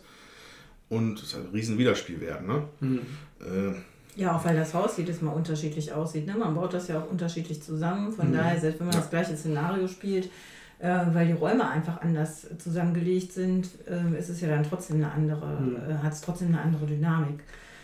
Ja, das Spiel ist halt auf Englisch, das ist für mich so ein Manko. Also, ähm, ich war Gott sei Dank nie der Traitor, muss ich sagen, wenn wir das hier gespielt haben. Das ist auch schon eine ganze Weile her. Weil ich finde, man muss schon gut Englisch sprechen können, um dann eben auch zu verstehen, äh, was da in dem, ähm, was man da als Traitor machen muss. Ja, und ach, das ist für mich immer eine ziemlich große Hürde, wenn ich da so ein Spiel auf Englisch äh, spielen muss, wo das dann doch äh, von der Anweisung her relativ komplex und kompliziert ist und viele Wörter, die äh, man sonst vielleicht nicht benutzt, drin sind, dann ähm, habe ich da schon keine Schnitte, das zu machen. Das ist mir dann zu anstrengend. Zumal man sich da auch nicht einfach helfen lassen kann, weil die anderen Spieler das nicht lesen dürfen, was deine Aufgabe ist. genau. Also man kriegt tatsächlich so eine eigene Regelseite Ja. dann, äh, wenn man Traitor ist und die anderen kriegen auch eine eigene Regelseite, aber die können sich ja dann zumindest bei helfen. Ne? Ja, richtig.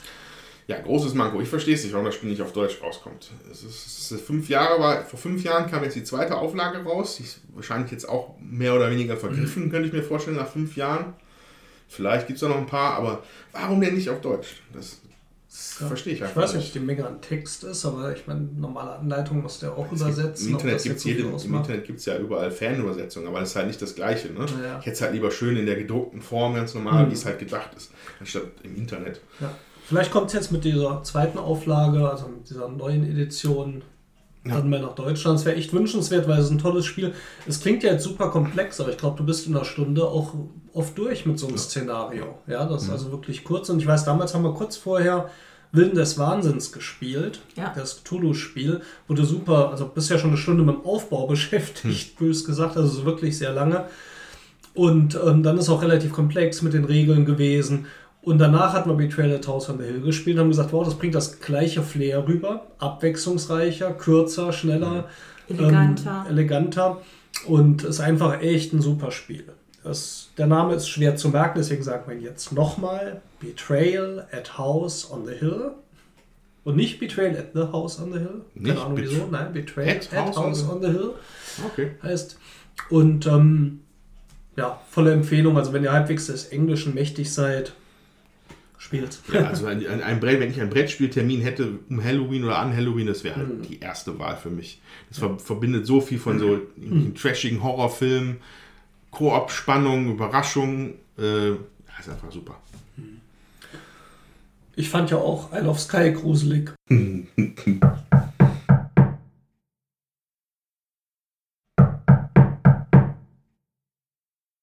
Winter der Toten spielen, das könnt ihr, was? Aber an Halloween mal die Tür aufmachen. Na gut, ich mach auf.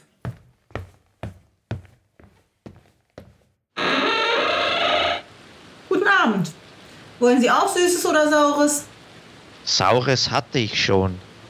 Wohnen hier diese Würfelwerfer, Äh, ja. die letzten Monat mein Isle of Sky kritisiert haben? Ja. Mein Name ist Pfister. Alexander Pfister. Ich fand's toll. Ich würde gerne mal mit diesem Steffen sprechen. Oh mein Gott, oh mein Gott. Das ist ja wirklich hoher Besuch in unserer finsteren Hütte an diesem Halloween-Abend. Herzlich willkommen, Alex Pfister. Man behauptet, du hast schon eine eigene E-Mail-Adresse. Gewinnbenachrichtigungen at alexanderpfister.com gebucht, wo die ganzen Award-Meldungen reinkommen. Stimmt das? Nein, stimmt natürlich nicht. Das ist jetzt ein außergewöhnlich gutes Jahr gewesen und nächstes Jahr wird wieder normal, also nichts sein. Wobei ja jetzt ähm, mit The Great Western Trail schon das nächste große Projekt ja in Startlöchern steht. ja, Und, schauen wir mal. Ja, ja. da ist vielleicht was möglich, ja. Ich würde jetzt gerne die Geschichte erzählen, wie es eigentlich kommt, dass du heute hier im Podcast bist, weil die fand ich sehr witzig. Wir Ja, hatten nämlich ähm, in der letzten Folge des großen Wurfs äh, Isle of Sky gesprochen und wir waren da sehr geteilter Meinung, haben kontrovers diskutiert und hatten auch einige Kritikpunkte und das hatte ich auch in der Twitter-Meldung so geschrieben. Isle of Sky kontrovers diskutiert und der zweite Like kam von dir. Dann habe ich gedacht, das ist ja, ich weiß nicht, ob er es gesehen hat oder vielleicht hat er es gesehen und fand das einfach mal gut. Wie kam es dazu? äh, ich sag, kontrovers diskutiert ist einmal grundsätzlich jetzt kein Verriss, sage ich jetzt mal so. Soll es ja auch nicht Äh, gewesen das sein. passt also schon. Mhm. Also ich, ich mag es gern, wenn die Leute über meine Spiele diskutieren Mhm. und sich Gedanken darüber machen, finde ich toll. Und dass nicht äh, jedem alles gefällt, ist selbstverständlich. Ja, also von dem her finde ich das absolut okay. Ja, dafür doppelten Dank, dass du dir noch die Zeit nimmst, heute auch hier zu sein. Und wir werden jetzt auch über Isle of Sky so ein bisschen sprechen, weil die Kritikpunkte würde ich gerne mal so ein bisschen so die Hintergründe erfahren, was so die Designentscheidungen waren und wann die auch teilweise ins Spiel reinkamen. Und aus welchen Gründen, weil ich glaube, das ist eigentlich sehr spannend zu hören, wie sich das so entwickelt hat. Und du hast das ja ähm, jetzt auch nicht alleine entwickelt, sondern du hast ja mit dem Andreas Pelikan das zusammen äh, entwickelt, das Isle of Sky. Wie habt ihr da angefangen? Ja, also genau, also das ist vom Andreas Pelikan auch die erste Überlegung ausgegangen. Äh, er wollte ein Plättchenlegespiel machen mit unterschiedlichen Wertungsmechanismus. Mhm. Das heißt, das ist einmal schon von dem her ja sein Vorschlag gewesen, ob wir da was machen können. Und äh, ja, dann ging es eigentlich mehr um dieses andere Element, nämlich wie kommt man zu den Plättchen. Mhm. Da haben wir verschiedene Sachen ausprobiert und äh, da bin ich dann zum Schluss auf die Idee gekommen, was ist, wenn jeder seinen Preis festlegt, um dass er das Plättchen verkaufen bereit wäre. Mhm. Und wenn er es nicht verkauft, dann muss er es selber bezahlen. Das heißt, dieses Dilemma, mache ich es zu billig, wird es weggekauft und ich kriege wenig, Ja. mache ich es zu teuer, muss ich selber um den hohen Preis kaufen. Also ja, das war dann meine Idee und interessanterweise, das Spiel ist natürlich relativ straightforward und nicht verschnörkelt, sondern kommt auf den Punkt. Mhm. Und das war auch bei der Entwicklung ein bisschen so. Also das ging, das Ganze ging gar nicht so lang. Also sicher keine fünf Jahre wie bei Mombasa, sondern ja, es dürften eineinhalb Jahre gewesen sein, Okay. wo wir daran zusammengearbeitet haben. Wir hatten die, Mhm. die Idee gehabt mit den, wir bauen ein Königreich und haben diese individuellen Scoring-Tiles, diese Wertungsplättchen und dann war halt die Frage, wie komme ich an die Plättchen? Äh, das heißt, wir haben dieses andere noch nicht intensiv getestet, sondern einfach nur getestet, wie komme ich an die Plättchen. Und dann, nachdem wir beides hatten, dann ging die eigentliche Arbeit los mit dem Testen, mhm. Balancing und so weiter. Wie kriegt man Einkommen und, und so. Mhm. Dieses Kaufen und Preisfestlegen der Plättchen, sagst du, ist ähm, zwar sehr straightforward, aber ist sicher auch so die, die kniffligste Idee, die man dem Spiel irgendwo ähm, so ins Kalkül ziehen muss als Spieler. Also das ist ein Punkt, den finde ich sehr stark, der funktioniert auch sehr gut, ähm, weil das ist einfach ähm, ja, ein ungewöhnlicher Mechanismus, trotzdem, weil ich ja mein eigenes Geld einsetze, um das Plättchen teuer zu machen. Das ist jetzt auch nicht so ganz, wie es in der Realität vielleicht funktioniert. Aber es hat halt dann diese interessante Grundüberlegung, was ist ein angemessener Preis? Für die Spieler ist das ja schon eher eine komplexe Frage, oder? Oder schwer ja, einzuschätzen. Ja, das war auch der Grund, warum es dann in den Kennerspielbereich ja. gerückt ist, dieser Spiel. Es gibt auch immer wieder viele Meinungen, die sagen, warum nicht Spiel des Jahres, hätte da auch reingepasst. Ja. Und ja, also ich denke, es hätte auf jeden Fall dort auch reingepasst. Ja. Es ist halt, wenn die Überlegungen komplex sind, aber die Regeln einfach, wohin tut man es dann? Ins Kennerbereich oder in Spiel mhm. des Jahresbereich, ja? ja? Weil es sind die Regeln einfach, aber die Überlegungen, wie ich den Preis festlege, ist natürlich für einen Zehnjährigen oder Achtjährigen mhm nicht so ohne, ja. Und diesmal haben sie ja zwei Spiele dazu. Ne? Das Codenames hat ja, denke ich mal, die ähnliche Fragestellung. Ja, genau. im Nachhinein. Mhm. Das ist halt doch nicht so einfach gespielt. Ne? Ja. Und äh, meine Frau Jutta hat ja im Podcast auch gesagt, jetzt glaube ich lieber vertauscht gesehen. Das ist dann offensichtlich schon öfters Thema gewesen. Äh, Isle of Sky als Spiel des Jahres und äh, Codenames vielleicht als Kennerspiel des Jahres, wobei hätte ich, das hätte, hätte ich gerne getauscht. Ja, ne, glaube ich. äh, ja. Zurück zu Isle of Sky der nächste Punkt, der mich interessiert, und das ist so ein Punkt, der mir im Spiel nicht gefallen hat, den, mit dem ich mich schwer hat, das war diese Axt, die die Plättchen auch wieder aus dem Spiel nimmt, nachdem man natürlich seine Planung schon gemacht hat. Wie kam es zu der? Ja, die Axt kam eher ein bisschen später ins Spiel und man muss sich einfach die Version vorstellen, wo ich zwei Plättchen habe und wo ich drei Plättchen habe mit Axt. Ja. Also die Variante mit drei Blättchen und alle drei mit Geld, die war nie im Gespräch. Das würde die, hätte die Komplexität noch einmal erhöht. Ja. Also war einfach nur die Variante mit, ja, soll man zwei Blättchen nehmen oder noch ein drittes und die Axt mhm. dazu. Äh, wir haben einfach gedacht, es gibt damit mehr Möglichkeiten. Mhm. Du kannst einfach ja, entscheiden, werfe ich jetzt ein gutes Blättchen weg, weil ich momentan eher knapp mit Geld bin? Mhm. Oder werfe ich ein schlechteres Blättchen weg, um mehr Geld zu verdienen? Mhm. Finde ich eine interessante Entscheidung. Ja. Ähm, was, was hast du gemeint mit, ich habe die Planung gemacht? Ähm, ich muss sehr, sehr viel schauen und sehr viel Aufwand betreiben, um festzustellen, was nun ein gutes und ein schlechtes Plättchen ist. Das ist ja auch nicht immer so einfach, weil ich müsste ja nun auch bei den Spielern schauen, was für die im Rahmen auch ihrer Strategie, die sie verfolgen, jetzt ein gutes und ein schlechtes Plättchen ist. Und auf der anderen Seite ähm, habe ich natürlich eine gewisse Planung, welche Plättchen für mich interessant sind, die ich gerne kaufen möchte. Und für mich hat das so ein Gefühl des Frustes gehabt, wenn dann natürlich die Plättchen einfach so aus dem Spiel genommen wurden.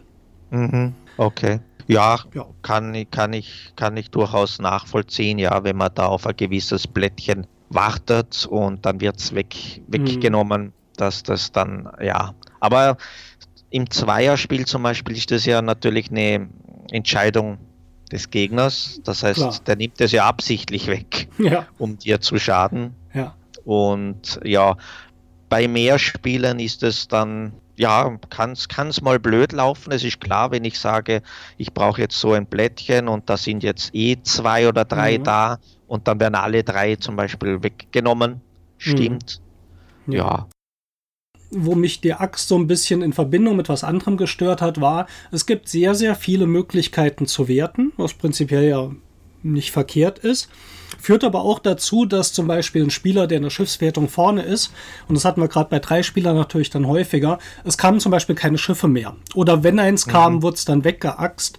Und ähm, das fand ich dann äh, auch vielleicht in der Kombination etwas unbefriedigend und äh, vielleicht auch eine Frage dazu. Es gibt sehr, sehr viele Elemente auf diesen Plättchen, die wertungsrelevant sind.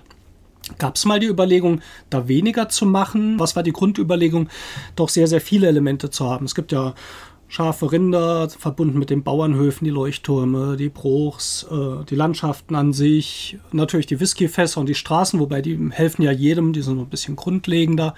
Okay, äh, ja, das ich, ist interessant. Ich sehe es gar nicht als so viele, aber ja, klar, stimmt. Es sind zwei Tierarten, es sind äh, drei, drei Gebäudearten, der Bauernhof, der Leuchtturm und das Broch und dann sind dann noch die Schiffe. Ja, es war eigentlich nie so, kam jetzt bei den Tests nie so, dass das jetzt zu viel wären oder zu wenig wären. Also es ging gar nicht darum, dass zu viel sind, sondern dass manchmal die Situation ist, jemand führt mit den Schiffen und es kommen keine Schiffe mehr, weil es so viele Ja, unterschiedliche Sachen also- gibt. So. Klar, der, was mit den Schiffen führt, der wird natürlich seine Schiffe immer weg, Mhm. versuchen weg äh, mit der Axt zu entfernen. Das ist ganz klar so, ja. Ja, das ist generell sehe ich dieser Spiel schon als Leichtgewicht, sagen wir es einmal so, Ja. als typisches Kennerspiel und kein Strategie, Ja, kein Strategieschwergewicht. ja, Das heißt, es hat seine Glückselemente dabei, es hat seine mm, emotionalen Elemente dabei, wo man sich freut, wenn man das Plätt, richtige Plättchen Mhm. bekommt, aber vielleicht auch einmal ärgert, ja. wenn einem was weggekauft wird. Also das muss man schon so sehen. Ich glaube, dass es nicht gut für das Spiel ist, wenn die Leute sich hinsetzen und sagen, sie wollen alles analysieren. ja. Das geht dann lang. Und auch wie du richtig sagst, äh, wenn ich jedes Blättchen mit jedem Spieler abgleiche, was er braucht, wie viel ihm das wert ist, Mhm. oh, das macht Also, keinen das Spaß macht keinen, Spaß, genau. Mhm. Ja, also schön. dafür ist das auch nicht gedacht, ja. Mhm. Und von dem her ähm, sind solche Sachen wie, ja, ich bin in Führung bei den Schiffen und jetzt ziehe ich selbst ein Schiff und lege die Axt hin, das ja, das macht dem Spieler Spaß, der in Mhm. Führung ist mit den Schiffen, der andere vielleicht nicht so. Ist ja ein bisschen ein Glückselement, klar, Ja. ja. Also ich glaube, Ja. da sprichst du zwei wichtige Punkte an, die haben wir auch bei dem Podcast so erwähnt. Das eine ist, was erwartet man vom Kennerspiel des Jahres? Und es ist ganz klar, jetzt inzwischen auch wieder von der Jury kommuniziert, es geht nicht darum, das Vielspielerspiel zu machen. Es geht darum, die Leute, die mit einem normalen Spiel des Jahres jetzt nicht mehr ganz ausgelastet sind, so den nächsten Schritt zu ermöglichen. Und zweiter Punkt, den richtig sagst, natürlich, welche Gefühle möchte ich eigentlich im Spieler wecken? Und das ist ja das, was man als Autor und als Spieldesigner auch versucht zu machen. Also ich denke, man will den Spieler emotional packen. Und dann gibt es natürlich Leute, die mögen vielleicht eher Spiele, wo man den anderen mal ärgern kann, andere mögen die weniger. Und das ist ja eigentlich auch schön, dass es so eine große Bandbreite an Spielen gibt, die das auch ermöglichen. Und man kann halt das inzwischen raussuchen, was man möchte, weil es einfach so ein doch Riesenangebot an sehr, sehr guten Spielen gibt. Mhm, genau, ja. Also, also der Punkt, also das, das habe ich auch bei Brumm Service erlebt. Brumm Mhm. Service kommt richtig, richtig gut an bei der Mhm. Zielgruppe. Aber im ersten Moment, als es dann prämiert wurde, waren sehr viele negative Meinungen da. Das kann doch nicht das Strategiespiel des Jahres werden, weil es eben nicht das Strategiespiel des Jahres ist, weil es Mhm. das Kennerspiel ist. Das sind die, die Gelegenheitsspieler, die halt doch äh, ein bisschen mehr wollen. Ja, das sind sie und nicht die Hardcore-Spieler, die Vielspieler, die Strategiespieler. Gut, zurück zu Isle of Sky. Ähm, du hast gesagt, eure ersten beiden Sachen waren also dieses äh, Kaufen der Plättchen und Preise festlegen. Das zweite Grundelement, was ihr hattet, war diese unterschiedlichen Wertungen, die kommen. Ja, Da hatte ich dann schon wieder was zum Motzen. Ähm, nee, hatte ich äh, so eine Sache, das fiel mir auch erst so nach einer Weile auf, dass dieses, dass in unterschiedlichen Runden unterschiedliche Sachen gewertet werden, hatte für mich eigentlich nicht so den gewünschten Effekt gehabt. Ähm, ich fand so, der, der größte Punkt, den das ausgemacht hat, war, dass irgendwann eine Wertung unwichtig wurde, weil sie nicht mehr kommt. Das hatte für mich also eher so den Effekt, irgendwann fehlt eine Wertung weg, aber ich hatte nicht so das Gefühl, vielleicht auch, weil man am Anfang in den Wertungen ja auch sehr in den ersten beiden Runden sehr wenig Punkte macht, ähm, dass das gar nicht so gegriffen hat. War das für euch so, wie ihr euch das vorgestellt habt, jetzt in der Endversion? ja, also ich werde gleich äh, noch eine andere Frage wahrscheinlich vorwegnehmen, die dann Mhm. kommt, nämlich dieses, du hast es bezeichnet, Gummiband-Effekt. Ja. Ja. Die Sache ist die, Also ich fange mit dem Gummibandeffekt an. Ich hole den, äh, ja. Sehr gerne. Dadurch, dass die Punkte, die ich am Anfang mache, weniger wert sind, wie am, die ich später mache, gibt es schon einen Unterschied zwischen A, B, C, D Wertungen. Mhm. Warum sind die Punkte am Anfang weniger wert? Deshalb, weil ich dann, wenn ich aussuchen kann, ob ich einen Punkt jetzt will oder am Schluss, dann nehme ich ihn immer am Schluss. Weil dann bin ich am Anfang hinten und ja. bekomme diesen Gummibandeffekt, also dieses Sondereinkommen. Genau, und diesen Gummibandeffekt führt genau dazu, dass ich eigentlich auf die D-Wertung, auf die Schriftrollen mhm. spielen sollte. Mhm. Das heißt, wenn ich jetzt ein Blättchen habe, was mir bei der A-Wertung hilft in mhm. der ersten Runde und eins, was mir auf der D-Wertung hilft, dann nehme ich immer das D-Blättchen und zahle auch mehr dafür. Mhm. Das heißt, diese Wertungen und die Reihenfolge, in der sie jetzt da liegen, machen eigentlich sehr viel aus. Das mhm. D wird einfach wertvoller dadurch. D ist wichtiger am Anfang als wie das A. Aber wenn ich jetzt sage, ich spiele auf D, auf die Wertung D, die mhm. halt als letztes kommt. Heißt das im Umkehrschluss nicht, dass die anderen Wertungen, vor allem die, die früh wegfallen, dann unwichtig sind?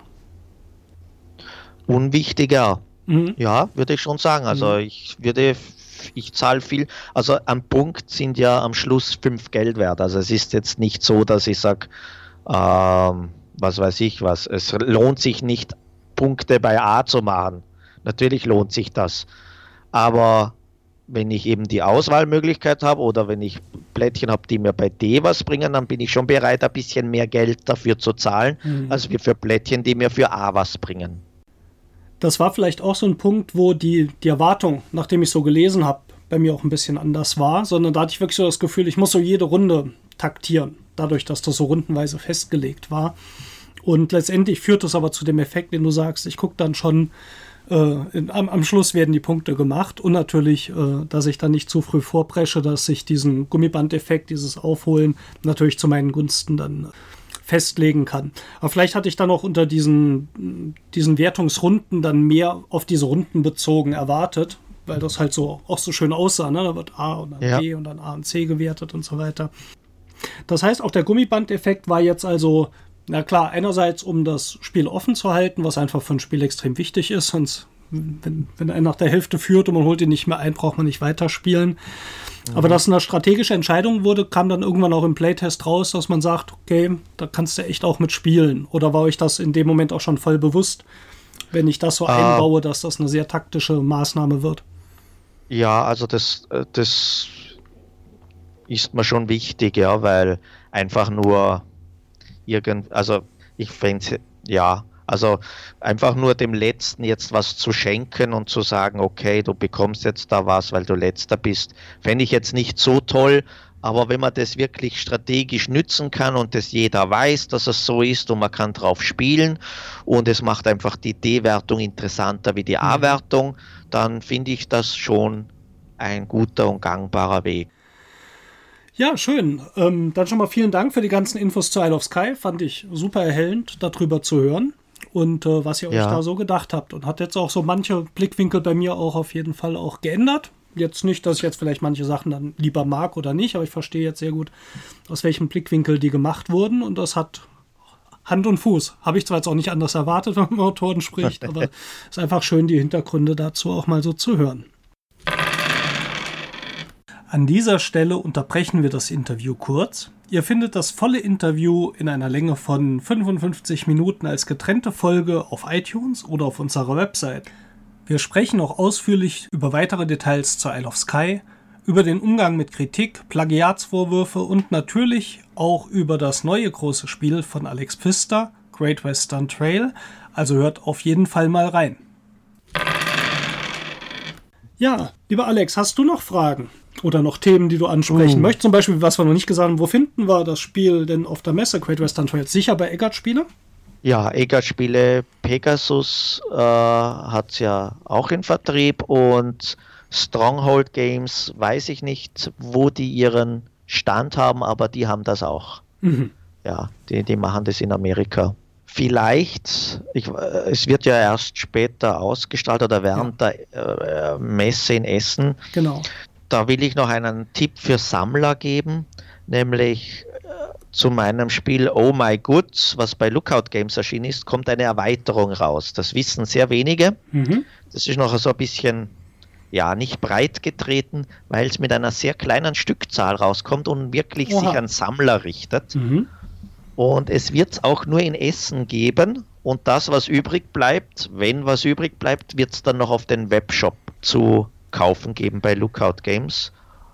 Und diese Erweiterung heißt Longstale in Aufruhr zu Oh My Goods. Wer Oh My Goods nicht kennt, das sind äh, 110 Karten, wo wir Produktionsketten aufbauen, also Gebäude bauen, dort arbeiten gehen und zum Beispiel Kohle produzieren und dann vielleicht auch Wolle und dann ein, unter ein Gebäude bauen, wo wir Wolle und äh, zu Tuch verarbeiten und dann Kleidung produzieren und dann Mehl. Also wir produzieren verschiedene Güter und verdienen damit Geld und bauen damit mehr ähm, neue Gebäude.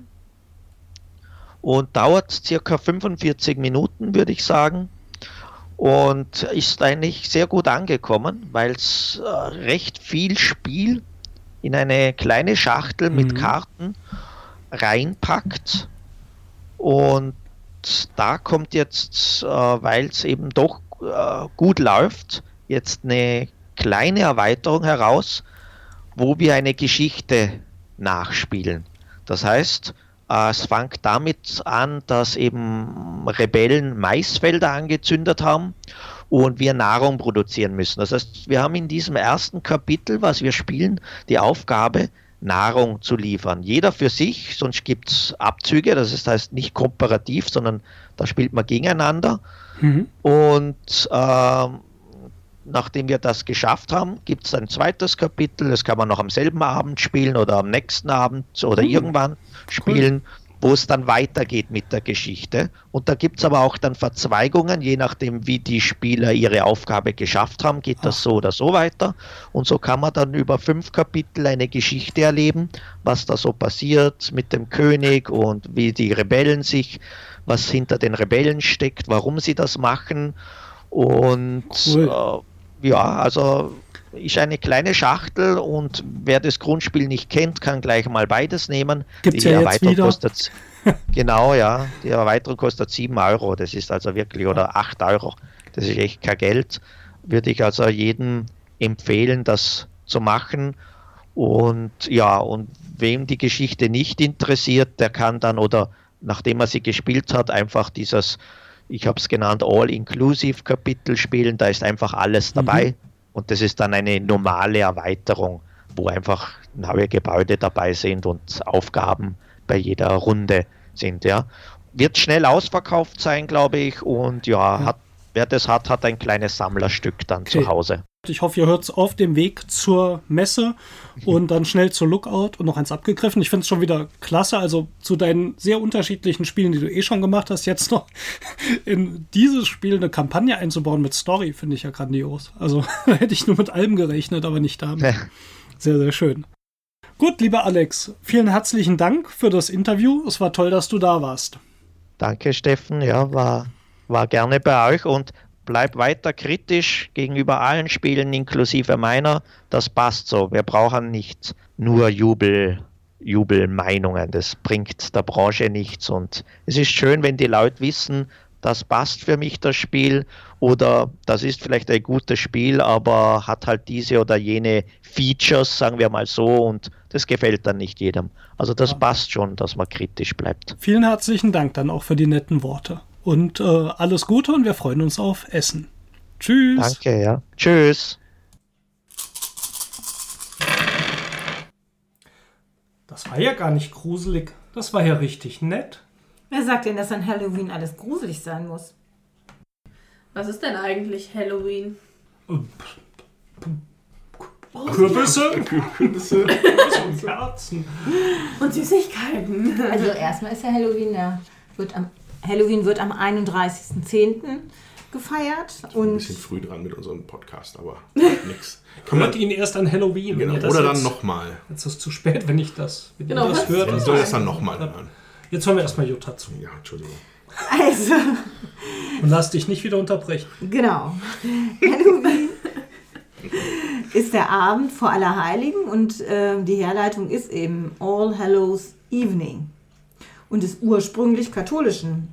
Also der Name ist katholischen Ursprungs, aber eigentlich sagt man, ähm, das ursprüngliche Fest wäre Samhain, was am 31.10. gefeiert wird und das ist der keltische Neujahrstag. Oh, da, da Ja. widerspricht schon jemand hier. Na, nicht widersprechen, einfach nur dazu sagen. Also, das ist halt ein ka- katholisches, eine katholische Tradition, aber speziell eine irisch- irisch-katholische Tradition, weil äh, am gleichen Tag feiern die Protestanten in England den Reformationstag und das hat den katholischen Iren immer natürlich dann, das fanden die halt nicht so toll. Und man sagt, dass sich daraus dann halt entwickelt hat, dass sie ihre eigene, ihr eigenes Fest hatten, in dem Fall all dieses All Hallows Eve, ne, einen Tag vor Allerheiligen. Und, äh, und alle denken ja eigentlich immer, Halloween kommt aus Amerika. Tatsächlich haben das die Iren nach Amerika exportiert. Also die Auswanderer haben das dann da etabliert. Genau. Da ist natürlich noch ein eigenes Ding draus geworden in Amerika. Mehr Popcorn, mehr, mehr Kunstblut und so. Aber äh, ja, und die Sache mit diesem Samhain, ja. ne, den- Ja, das, soll ich das nochmal? ja oder? bitte. Also da, da wurde halt geglaubt, die Kelten glaubten, dass nur an diesem Tag die Welt der Lebenden mit der Welt der Toten zusammentrifft und sich vermischen kann. Und dass die Toten nur an diesem Tag die Chance hätten, von der Seele der Lebenden Besitz zu ergreifen. Und deswegen haben sich ähm, die ähm, haben sich die Lebenden halt verkleidet, um die Toten abzuschrecken, damit sie nicht zu ihrer Seele kommen. Genau. Ja, und äh, ja, Halloween, ne? Was, was macht man denn so an Halloween? Also Süßigkeiten holen. Süßigkeiten oder, Alte Leute bestechen. oder Streiche spielen dann. ja, nur bei uns ist das so, äh, also bei uns im Dorf gibt es halt nur so einen kleinen Teil, wo dann auch die Kinder sind. Da haben dann die Erwachsenen immer Süßigkeiten. Und in der anderen Hälfte vom Dorf sind dann nur noch so alte Leute irgendwie. Ihr seid ja immer noch wach. Wie seht ihr denn aus? ja, ich will Süßigkeiten. Ja, also ich erinnere mich da in den 80er Jahren, als ich jung war. Halloween war da kein, also nichts, was wir da gefeiert haben, zumindest nicht da im Schwabenland. Die ganzen Begriffe wie Samhain und Halloween kenne ich eigentlich nur von Heavy Metal Bands, glaube ich. Da gibt es aber tatsächlich, ist, also man, man munkelt oder man geht auf, also man sagt, dass es tatsächlich ein spezielles Jahr gab, in dem Halloween angekommen ist in Deutschland. Weil ich kenne das nämlich auch, ne? Äh, Ich, früher, ich bin nie als Kind rausgegangen. Es gab halt mal hier Sternensinger oder Heilige Sankt Martin. Könige. Ne? Martin, ja, das sind so Sachen, die man kannte.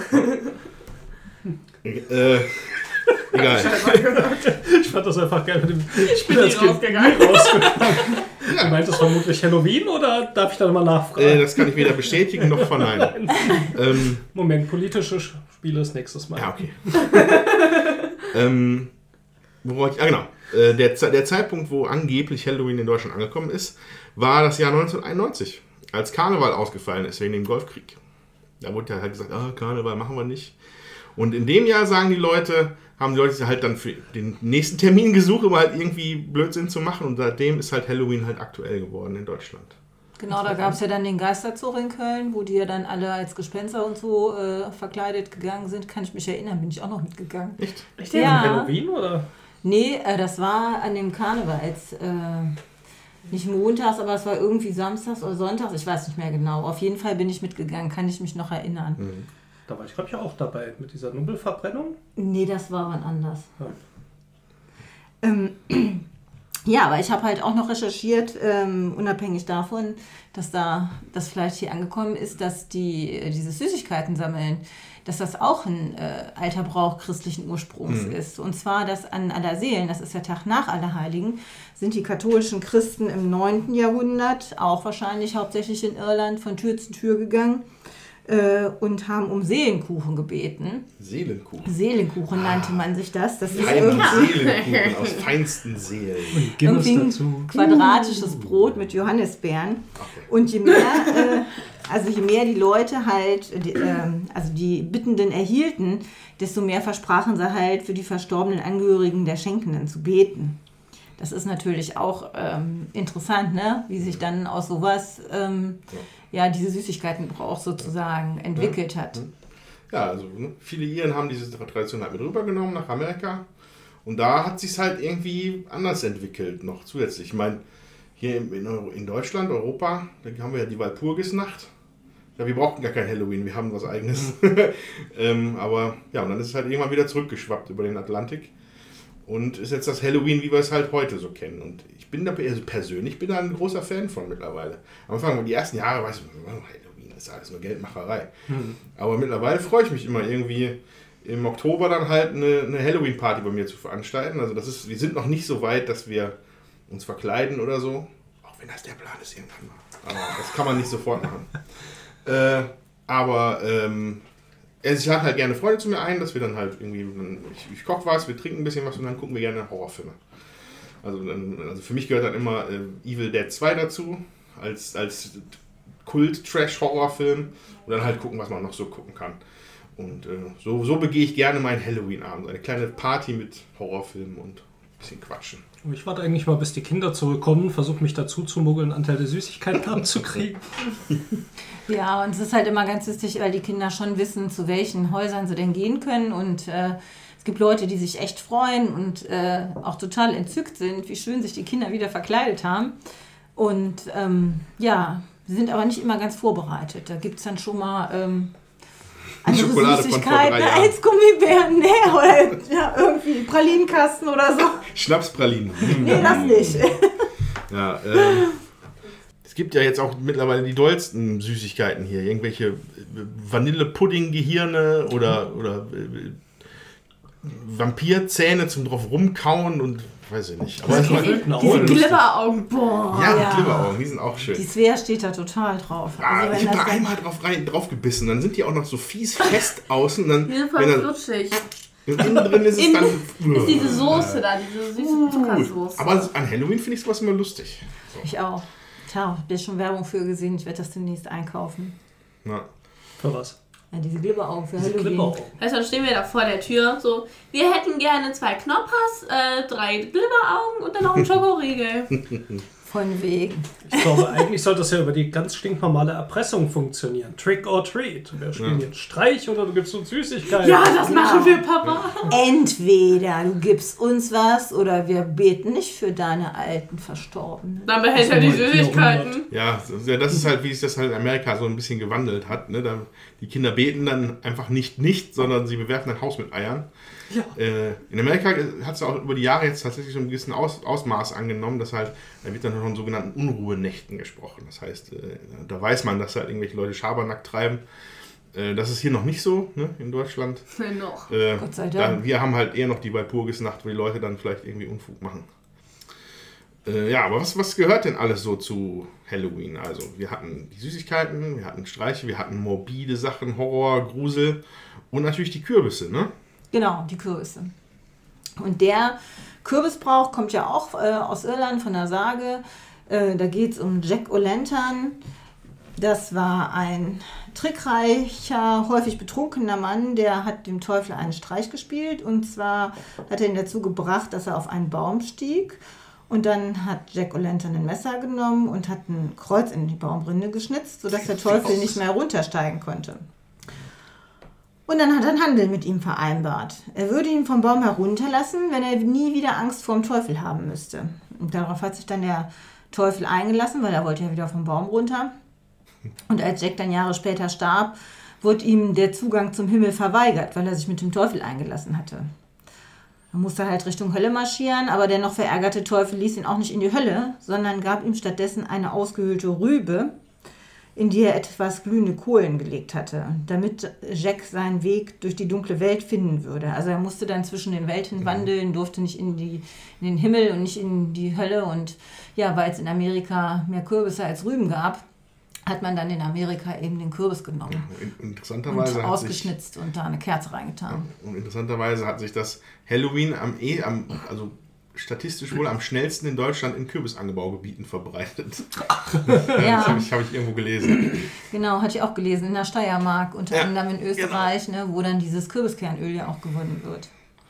Und ich dachte, das wäre, ja, hatte man ja auch mal gemunkelt, so von der Süßigkeitenindustrie, damit die da noch mehr verkaufen können. Ich glaube, die haben sich dann einfach drüber gefreut. Die haben sich einfach drüber gefreut. Dass da auf einmal irgendwie Ja, und es gab damals viele Artikel, wie ungesund Kürbis ist. Haben sich einfach dran gehängt, die Süßigkeitenindustrie. Ja, und das ist halt so der Feiertag, ne? Ja, der Feiertag ist ja eigentlich der 1. November dann, ne? Ja, gut, da hast du recht. Das ist der Abend vor dem Feiertag. Fragt mal die Kinder, was Pre-Party. da der Feiertag ist. Der Süßigkeiten-Tag. Ja, wenn sie den nächsten Tag nicht schulfrei hätten, dann dürften sie ja gar nicht wandern gehen, ne? Also von daher. Glaubst du, wir werden, und die, wir werden aus dem Fenster ausgebrochen, ne? Da so über die Toilette, da do- auf, die, auf das Dach, ne? Und dann so mit den und dann so da. Ja, ja. Also ich Ja, finde es ja. jedenfalls immer ganz witzig, wenn dann auch, auch, als die Kinder hier noch klein waren, hatte ich dann immer hier dunkel gemacht und da brannten dann nur Kerzen draußen. Und dann kamen sie hierher und wir haben so ein kleines Fenster in der Tür. Und das kann man dann so aufmachen. Hallo. So durchgucken, großen Augen, Kerze in der Hand. Und so haben die sich gar nicht mehr getraut, groß zu fragen. Dann musste ich sie mit Süßigkeiten bewerfen, damit sie überhaupt noch was mitnehmen. Nee, nee, ich esse den Nee. Scheiß nicht. War auf jeden Fall immer sehr lustig, ja. Und wir freuen uns. Und wie gesagt, es ist ja von Dorf zu Dorf unterschiedlich. In manchen Dörfern ist mehr, in anderen weniger. Ja, und äh, feiert ihr Halloween? Falls ja, schreibt es doch in die Kommentare auf www.würfelwerfer.net. Und falls ihr gute Streiche könnt, ne, äh, kennt, die müsst ihr dann aber so separat so an meine E-Mail-Adresse schicken. Das ist dü dü dü dü, dü dü dü dü. Das steht da drauf. Äh, herrlich. Aber schreibt mal, was ihr Halloween macht, wenn ihr da feiert. Und äh, weil wir werden vermutlich irgendwas Schönes zocken. Genau. Also wenn ihr auch noch ein anderes nettes Brettspiel kennt, was ihr an Halloween spielt, wir freuen uns. Ja, okay, dann äh, würde ich sagen, kommen wir mal zu unserem Gruselkracher Fury of Dracula.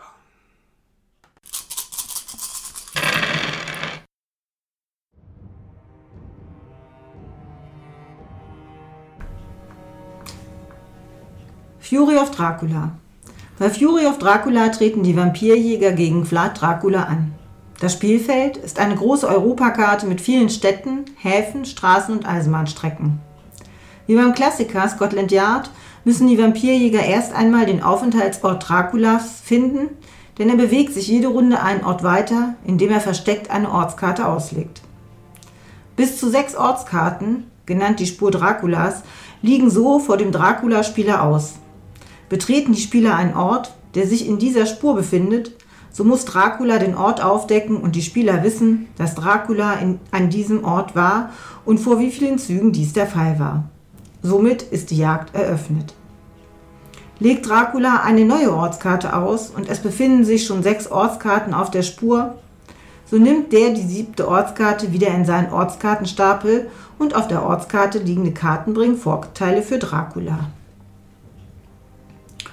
Legt Dracula eine neue Ortskarte aus und es befinden sich schon sechs Ortskarten auf der Spur, so nimmt er die siebte Ortskarte wieder in seinen Ortskartenstapel und die auf der Ortskarte liegenden Karten bringen Vorteile für Dracula.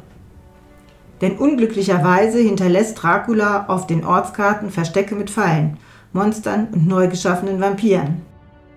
Verlässt ein solcher Vampir als siebte Karte die Spur Draculas, so bringt dies Dracula Siegpunkte.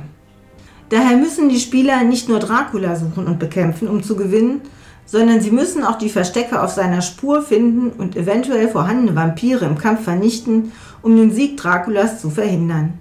Dracula ist fast nie mit einem einzigen Kampf besiegbar. Er muss mehrmals aufgespürt, bekämpft, geschwächt und wieder verfolgt werden.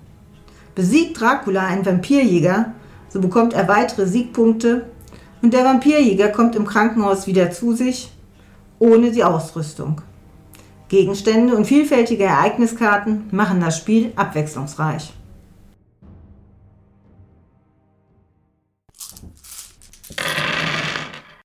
So, Dracula der letzten Partie.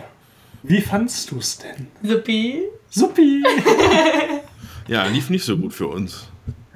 Deswegen fand ich super. Nein, ich war Dracula und mir hat das sehr viel Spaß gemacht. Ja, wir hatten ja auch echt irgendwie nicht wirklich eine Schnitter. Bis wir dich nachher umzingelt hatten, alle Städte besetzt hatten und dann hast du das Spiel aufhören lassen. Na gut, das war nicht deine Idee. Das Spiel war dann zu Ende einfach, Ja. weil du dreimal durchgekommen warst. Also, die. Ja, die drei Wochen waren um, genau. Weil die anderen zu lahm waren, mich einzufangen, ne? Genau. Papi? Ja, dazu muss ich sagen, das hat die Liv auch geschickt gemacht. Ich hätte nicht gedacht, dass das taktisch so günstig ist, übers Meer zu gehen, weil ja Dracula verliert ja, wenn er übers Meer geht, ähm, Lebenspunkte, Lebenspunkte und muss da einfach dann, ähm, ja, also der nimmt Schaden. Und dann hatten wir auch noch eine Karte ausliegen, dass er mehr Schaden nimmt, wenn er übers Meer geht. Und trotzdem hat die Liv das gemacht, was war wirklich eine sehr gute Strategie, um uns extrem zu verwirren, weil wir nicht wussten, wo sie ist. Und ich habe ja auch, ich habe auch vorher schon mal eine Partie Fury of Dracula gespielt und da ähm, ist der Vampir nicht so viel übers Meer marschiert und dann hatte ich schon das Gefühl, dass es einfacher ist, den zu finden. Ja, also das war halt schon riskant dann, aber also es gibt halt so, auf der einen Seite ist halt so Spanien, Frankreich, auf der anderen Seite ist dann ähm, Griechenland oder so, Schwarzes Meer irgendwie, so ist dann die Grenze. Da meinte der Andreas, wir müssen nach Spanien. Ich okay, fahrt nach Spanien, ich gehe dann zum Schwarzen Meer. Tschüssi. Ja, das, wir hatten nur dieses eine kleine Detail übersehen. Dass wir, wir haben dich halt in Italien da in den falschen Hafen eingeschätzt und dann. Unsere Schlussfolgerung war ja, nicht war ja nicht verkehrt. Wir sind nur von den falschen Fakten ausgegangen. Ja. Die ganze Zeit. Immer. Ja, aber wenn man da übers Meer geht, da hat man halt vielfältige Möglichkeiten, an welchem Hafen man eben anlanden kann. Und da ist das schon für die Jäger schwieriger, finde ich, äh, zu erraten, wo der jetzt hingegangen ist, der Dracula. Der hat halt immer nur einen Zug. Ja, und wenn an einer Küste fünf, sechs Häfen sind, dann ist es schon schwieriger, als wenn man ähm, ja an Land ist und den da mit mehreren Leuten vielleicht mehr einkesseln kann, weil Ich übers Meer es verteilt sich schon mehr. 5, 6 gibt es aber, glaube ich, nicht. Maximal ist, glaube ich, 4 in Italien, ne? Für eine Region. Italien gibt es den Auch kleinen, Spanien dann gibt es noch Ja, Bari oder so. Dann gibt es Rom, Neapel und noch irgendwas. Ne, Venedig gibt es auch noch. Auf jeden Fall ist es schwieriger, finde ich, zu reisen, wenn halt ein Teil der Leute auf Land steht, sich nicht so schnell bewegen kann. Man überlegt, welche Häfen blockieren wir denn. Also da äh, fand ich in der Partie, wo ich mitgespielt habe, wo der Dracula mir über Land gereist ist, das deutlich einfacher. Wenn es auch da sehr schwierig war, den zu fangen. Ja, zwischendurch war es dann ein bisschen langwierig, einfach weil die mich einfach so überhaupt nicht gefunden haben. Das war dann zwischendurch echt lustig, so, wir müssen nach da. Und dann sind die direkt an dem Feld vorbeigezogen, so. Ja, also man kann vielleicht mal sagen, ich glaube, äh, Liv hat viermal inzwischen, glaube ich, gespielt. Ich hatte sechs Partien gespielt, Jutta zwei und Andreas eine. Ähm, die, die wir jetzt hier zuletzt zusammengespielt haben, war eine der beiden uninteressanteren, die ich hatte. Es gab am Anfang schon mal eine, die war aber nicht so lang, die war so nach drei Stunden rum. Da hatten wir dann Dracula schon gefangen. Das war jetzt auch nicht so spektakulär, weil da Dracula keine Chance hatte. Das war so ein bisschen diesmal der umgekehrte Fall. Diesmal hatten wir als Vampirjäger keine Chance. Als wir rausgefunden haben, dass du in Griechenland bist, stand Andreas halt in Spanien. Keine Ahnung, was der mit Spanien macht. Der fährt halt gerne ins Meer. macht Urlaub. Ja, und ich stand irgendwo blöd in der, keine Ahnung mehr, in Köln rum oder so. Keine Ahnung, ICE fuhr auch nicht. Also es war ein bisschen, bisschen lahmere Partien. Wir hatten allerdings auch vorher vier, oder ich hatte zumindest vier wirklich spannende Partien. Wobei die auch insofern schon wieder spannend war, dass natürlich das Ende wieder super knapp war. Dracula muss ja 13 Siegpunkte bekommen. Die hat äh, Liv dann, glaube ich, so eine Runde davor bekommen, wo wir sie vermutlich mit guten Chancen dann auch besiegt hätten. Was ich bei so einem sehr langen Spiel, was werden wir sicher gleich noch drüber sprechen, die Spiellänge ist schon extrem bei Fury of Dracula. Was aber trotzdem gut funktioniert, dass es oft sehr, sehr knapp ist. Und das hat zumindest dann auch am Ende noch die Spannung reingebracht, die zwischendurch ein bisschen gefehlt hat. Ja, also ich kann es halt schwer einschätzen. Ne? Eine Partie nur gespielt. Äh, nur so ein paar Eindrücke schilder ich jetzt einfach mal. Äh, also was, was mir in den Sinn gekommen ist für, für Fury of Dracula ist, das ist Scotland Yard mit Zähnen. Und zwar, und zwar buchstäblich und sprichwörtlich. Also, äh, ne? Weil das ist, es ist ein schweres Spiel. Und ähm, das liegt, glaube ich, daran, dass halt, das, ne, also wenn man da durch Deduktion sich da zusammenreimen muss, wo Dracula ist, es gibt wahnsinnig viele Möglichkeiten. Die Karte, also das Spielbrett ist so gestaltet, dass es halt wirklich, wirklich schwierig ist. und und äh, ich glaube auch nicht, dass die Häfen da, dass die irgendwie schwerer oder leichter sind. Die sind alle gleich schwer. ne? Also die Städte haben ja auch fünf, sechs Wege raus. Und äh, das macht das Spiel interessant. Ich fand es aber, dass es dadurch aber auch ein bisschen Frustpotenzial hat. Also zumindest hatte ich das dann irgendwann gemerkt, so nach, nach, der, nach der dritten Stunde oder vierten Stunde. Und als wir dann Dracula immer noch nicht aufgetan haben, oder und, und dann meint, man hätte da den richtigen äh, äh, Tipp für die Stadt, wo er denn jetzt ist, und dann kriegt man einfach nur so ein lapidares Nö. äh, das fand ich persönlich ein bisschen frustig zwischendurch. Nicht so, dass ich das, das Spiel wegschmeißen wollen würde in dem Augenblick, aber äh, ich, also ich, ich, ich, ich glaube, ich hätte mir dann eine, eine bisschen, bisschen dynamischere Partie, glaube ich, mal dann erhofft. Ne? Vom Spannungsbogen her wäre das der Punkt gewesen, wo man Dracula hätte kriegen müssen, zumindest mal für einen Kampf. Ja. Und äh, das war, glaube ich, dann auch in den Partien, die spannender waren, so, dass man an der Stelle Dracula bekommen hat und dass er danach wieder weg war.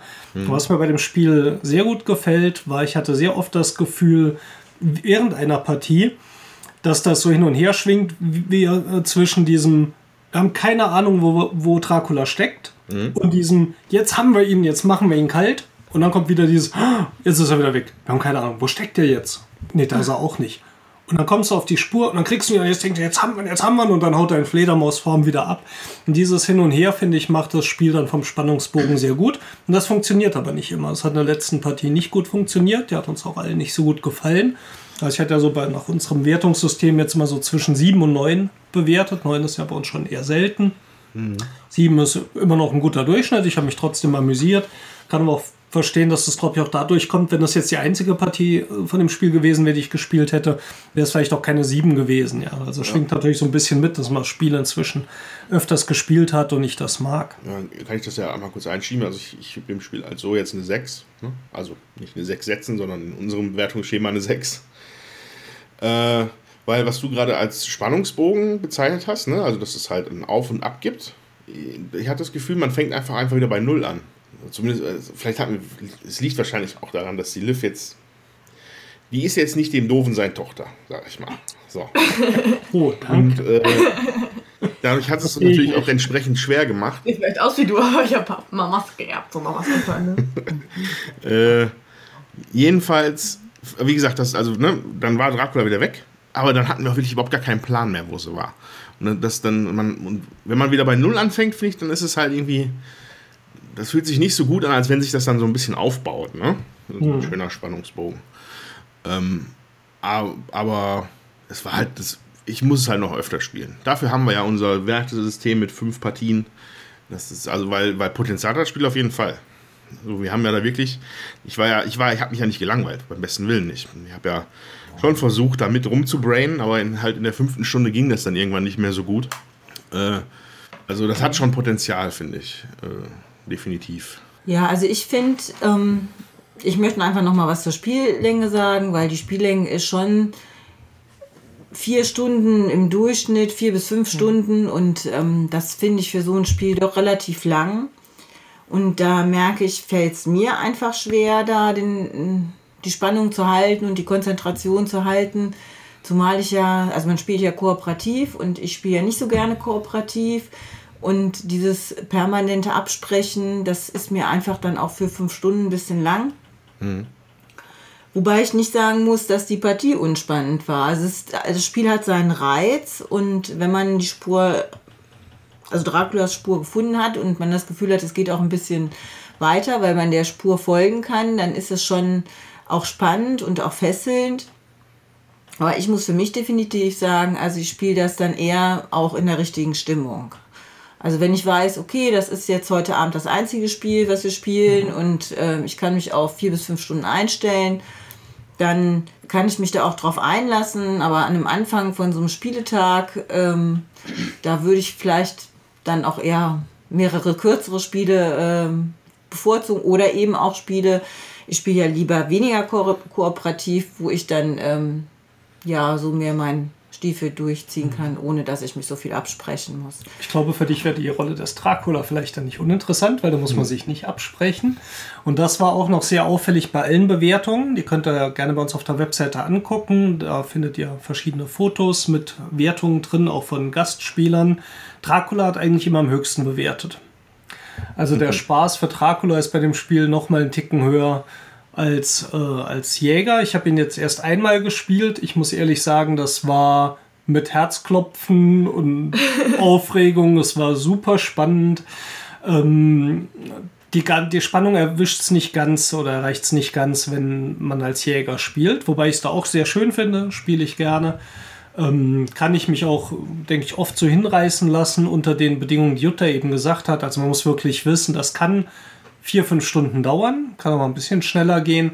Ähm, und das muss man natürlich mögen. Das ist so ein bisschen wie Battlestar Galactica, da sitzen wir auch so lange dran.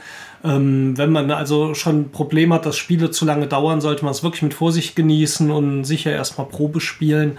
Mhm. Ähm, das muss man mögen. Ich würde gerne ein, ein kleines Detail vielleicht noch herausheben wollen.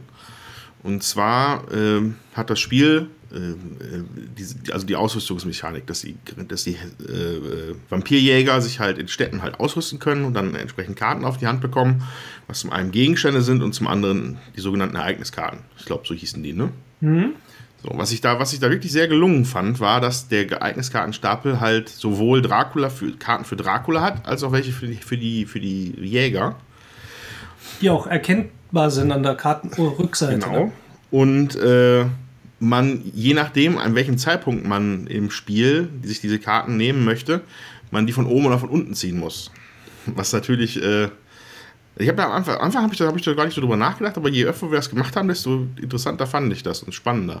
Weil nachts, Nachtsereignisse, einfach mal auf gut Glück, sollte man nur machen, wenn man wirklich irgendwie ein bisschen verzweifelt ist. Weil sonst spielt man dem Dracula nur in die Hand. Und das fand ich irgendwie cool. Ich fand das auch cool. Hast ja auch abgesagt. Wobei ich sagen muss, wir haben da ja in den ersten zwei Stunden, sag ich mal, relativ häufig äh, gezogen, auch von unten und echt Glück gehabt. Also Dracula hat drei oder vier Ausrüstungskarten gehabt oder fünf nachher vielleicht im ich gesamten hatte. Spiel und äh, die meisten davon gegen Ende. Und da, da muss man auch einfach sagen, da hat die Liv einfach total gut gespielt, obwohl die so wenig Karten hatte, sich dann da ähm, wirklich gut vorzubewegen und sich schön zu verstecken, dass wir sie halt nicht kriegen. Man muss fairerweise aber auch sagen, Liv hat gut gespielt. Wir haben uns aber echt blöde angestellt, so als ja. das war schon lustig. Nach Spanien! Boah, ja, mich da mit eurem Spanien Gegen die Windmühlen. Nein, es gab an der einen Stelle, wo ihr mich halt halt hattet, da durfte ich ja mich einmal zwei Felder bewegen, ne? Da hatte ich dann echt super viele Möglichkeiten. Und dann gab es da, ich bin halt nach Köln oder so gegangen und davor, warte, wo war ich? Ich war in Zürich oder so. Ich war in München, dann bin ich nach Zürich gegangen. Und die alle irgendwie, nee, nach Zürich wird die nicht gegangen sein. Da steht irgendwo der Andreas. Das ist der viel zu nah dran.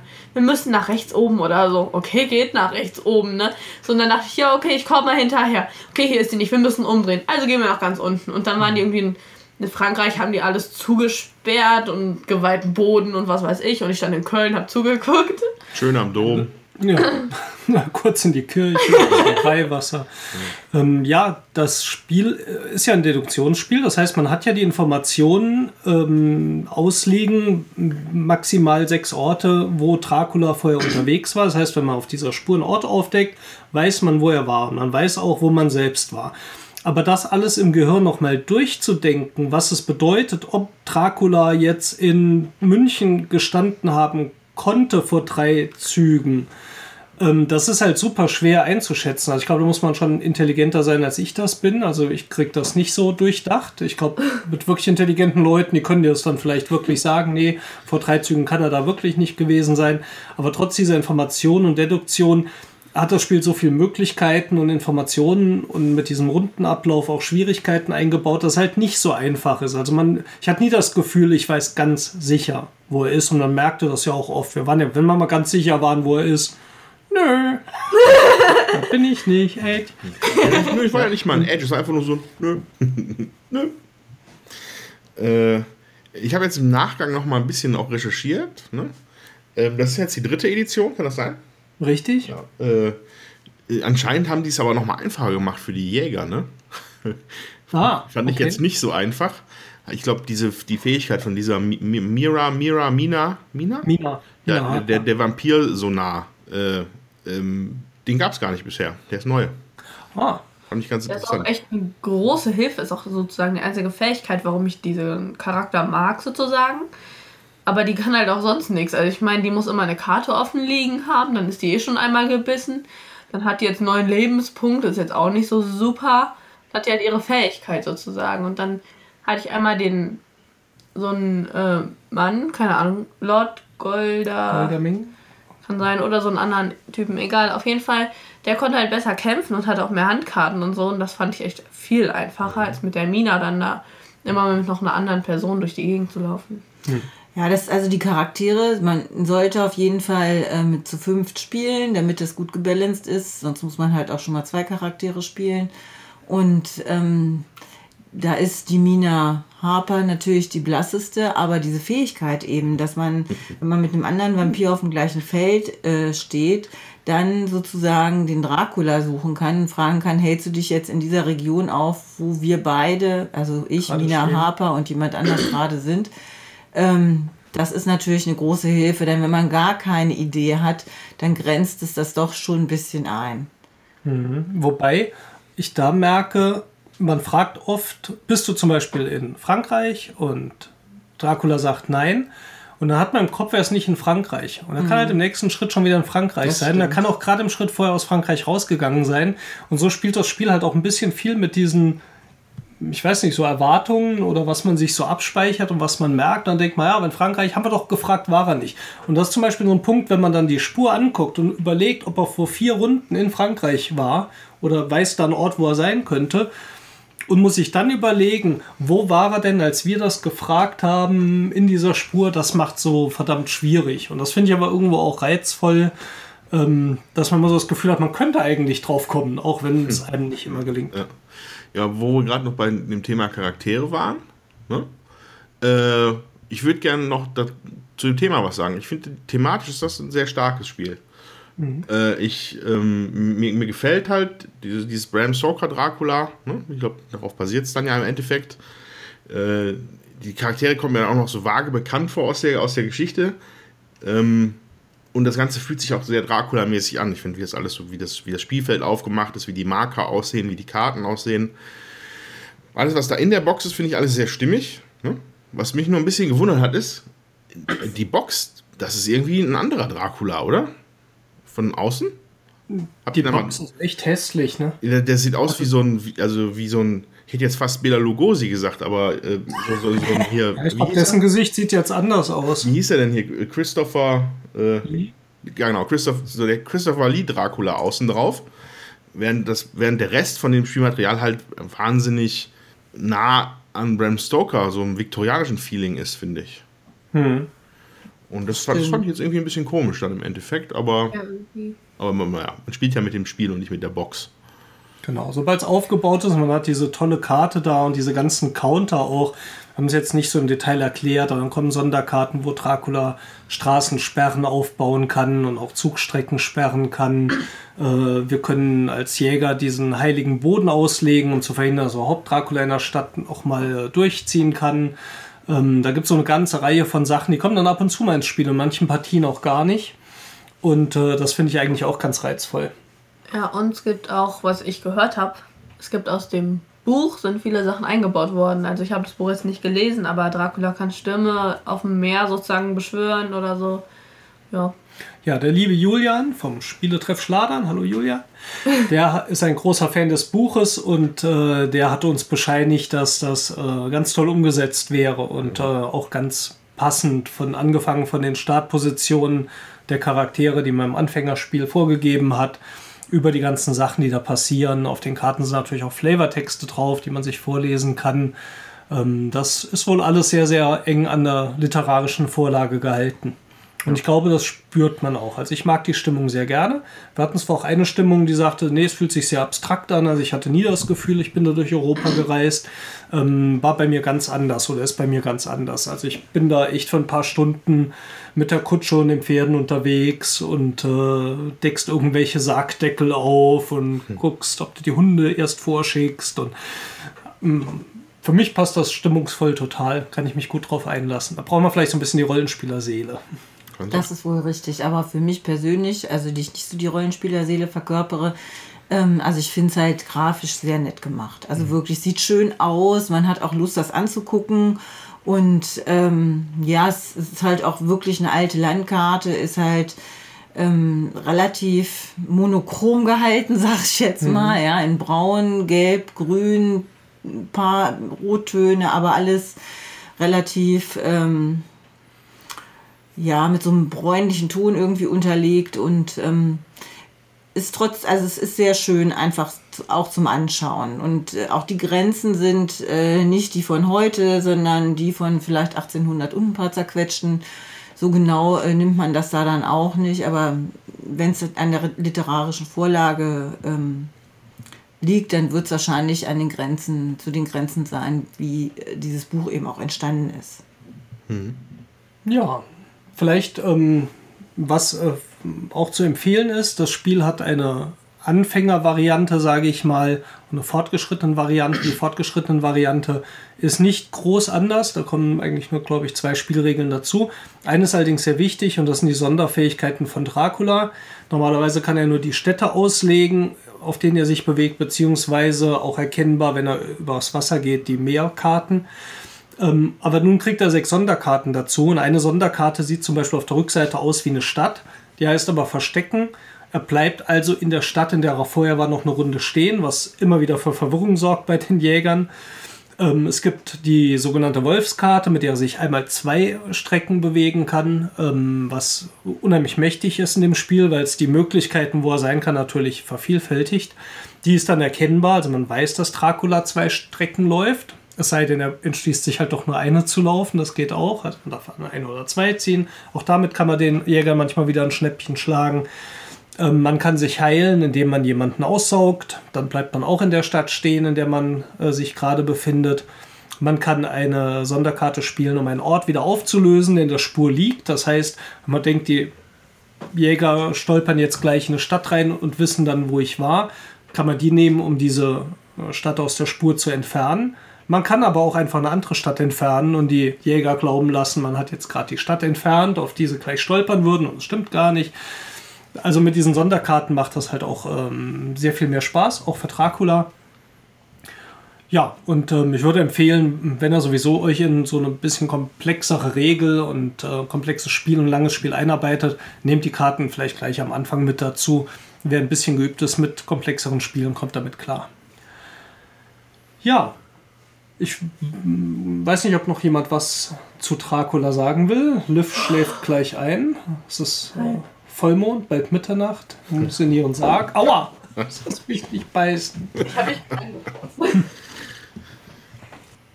Also ich finde es ein sehr schönes Spiel. Ich würde es auch auf jeden Fall nochmal spielen. Und ja, auch wenn es jetzt so lange dauert, macht mir es immer sehr viel Spaß. Ja, ich hatte schon geschrieben, ich sehe das schon so ein bisschen auf dem Weg in meine persönliche Top 10, also Spiele, die ich super gerne mag. Ähm, was, ich hatte vorhin erwähnt, Battlestar Galactica da weit vorne ist. Ähm, ich mag es total. Ich finde es sehr schön zu spielen. Ich kann aber verstehen, dass es wirklich nicht für jeden ist. Aber bei mir kriegt es einen eindeutigen Daumen nach oben. Probespielen ist aber trotzdem angesagt. Ja, und ich finde es ein schönes Spiel, obwohl ich kooperative Spiele ja nicht äh, so sehr mag. Ich kann spiele das mit, wenn ich halt in der richtigen Stimmung bin, weil ich es halt auch einen Ticken lang finde und ja, die Kooperation ist ja nicht so meins. Ähm, trotzdem kann ich es jedem empfehlen, der eben kooperative Spiele mag und sich auf so ein 4 bis 5 Stunden Setting einlassen will. Ähm, ja, würde ich zum Probespiel auf jeden Fall raten. Willst du noch sagen, ist ja nicht rein kooperativ? Noch ein Satz. Äh, Ach so. Das ist ja, Ja, also die Jäger spielen ja kooperativ. Der Dracula ist, spielt ja nicht kooperativ, von daher, ja, semi-kooperativ kann man auch nicht sagen, aber die, All versus äh, One Spiel. die Jäger spielen halt im Team gegen Dracula. Und ähm, ja, ich würde es gerne auch nochmal als Dracula ausprobieren, einfach um festzustellen, äh, wie es mir dann gefällt, weil ich ja dann alleine gegen alle spiele. Aber ähm, als Jäger spielt man halt miteinander und sollte sich viel absprechen und gemeinsam überlegen, wo ist er denn und so. Und das dauert halt einfach auch lange, weil das Brett viele Möglichkeiten eröffnet und man sich eben irgendwie einigen muss. Ja, ich äh, würde das Spiel, glaube ich, gerne in ein paar Wochen nochmal irgendwie auspacken, vielleicht. Äh, mir das nochmal anschauen, weil ich sehe da Potenzial drin. Vielleicht ist die erste Partie jetzt nicht ganz so, einfach nicht so glücklich verlaufen für uns. Äh, aber wie gesagt, das, das leichte Frustpotenzial und äh, die Länge des Spiels, die, das muss man halt ein bisschen einberechnen. Das ist halt sicherlich nicht was für jeden, aber das, das ist ja, glaube ich, da sind wir alle der Meinung, dass das so ist. Ist auf jeden Fall ganz nett für den Anfang.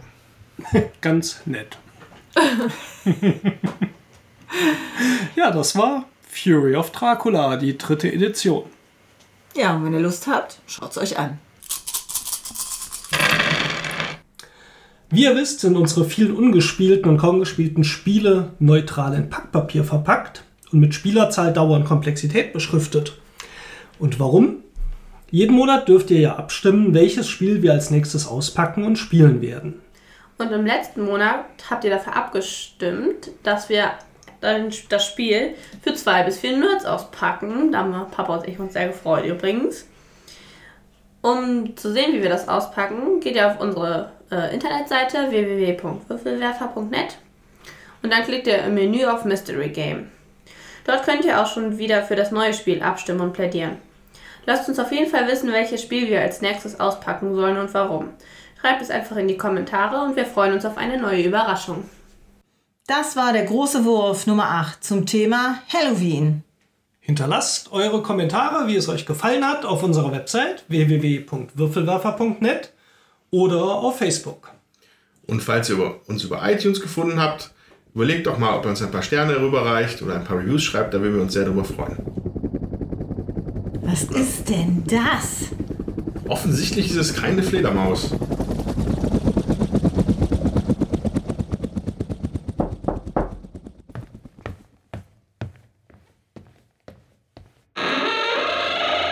Oh, Mr. Trump.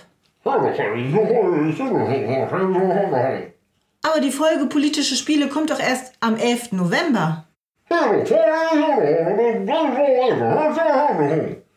Heute ist aber die Halloween-Folge. Da haben Sie sicher recht. Wir finden sie ja auch gruselig. Aber für heute haben wir sie nicht eingeplant. Goodbye.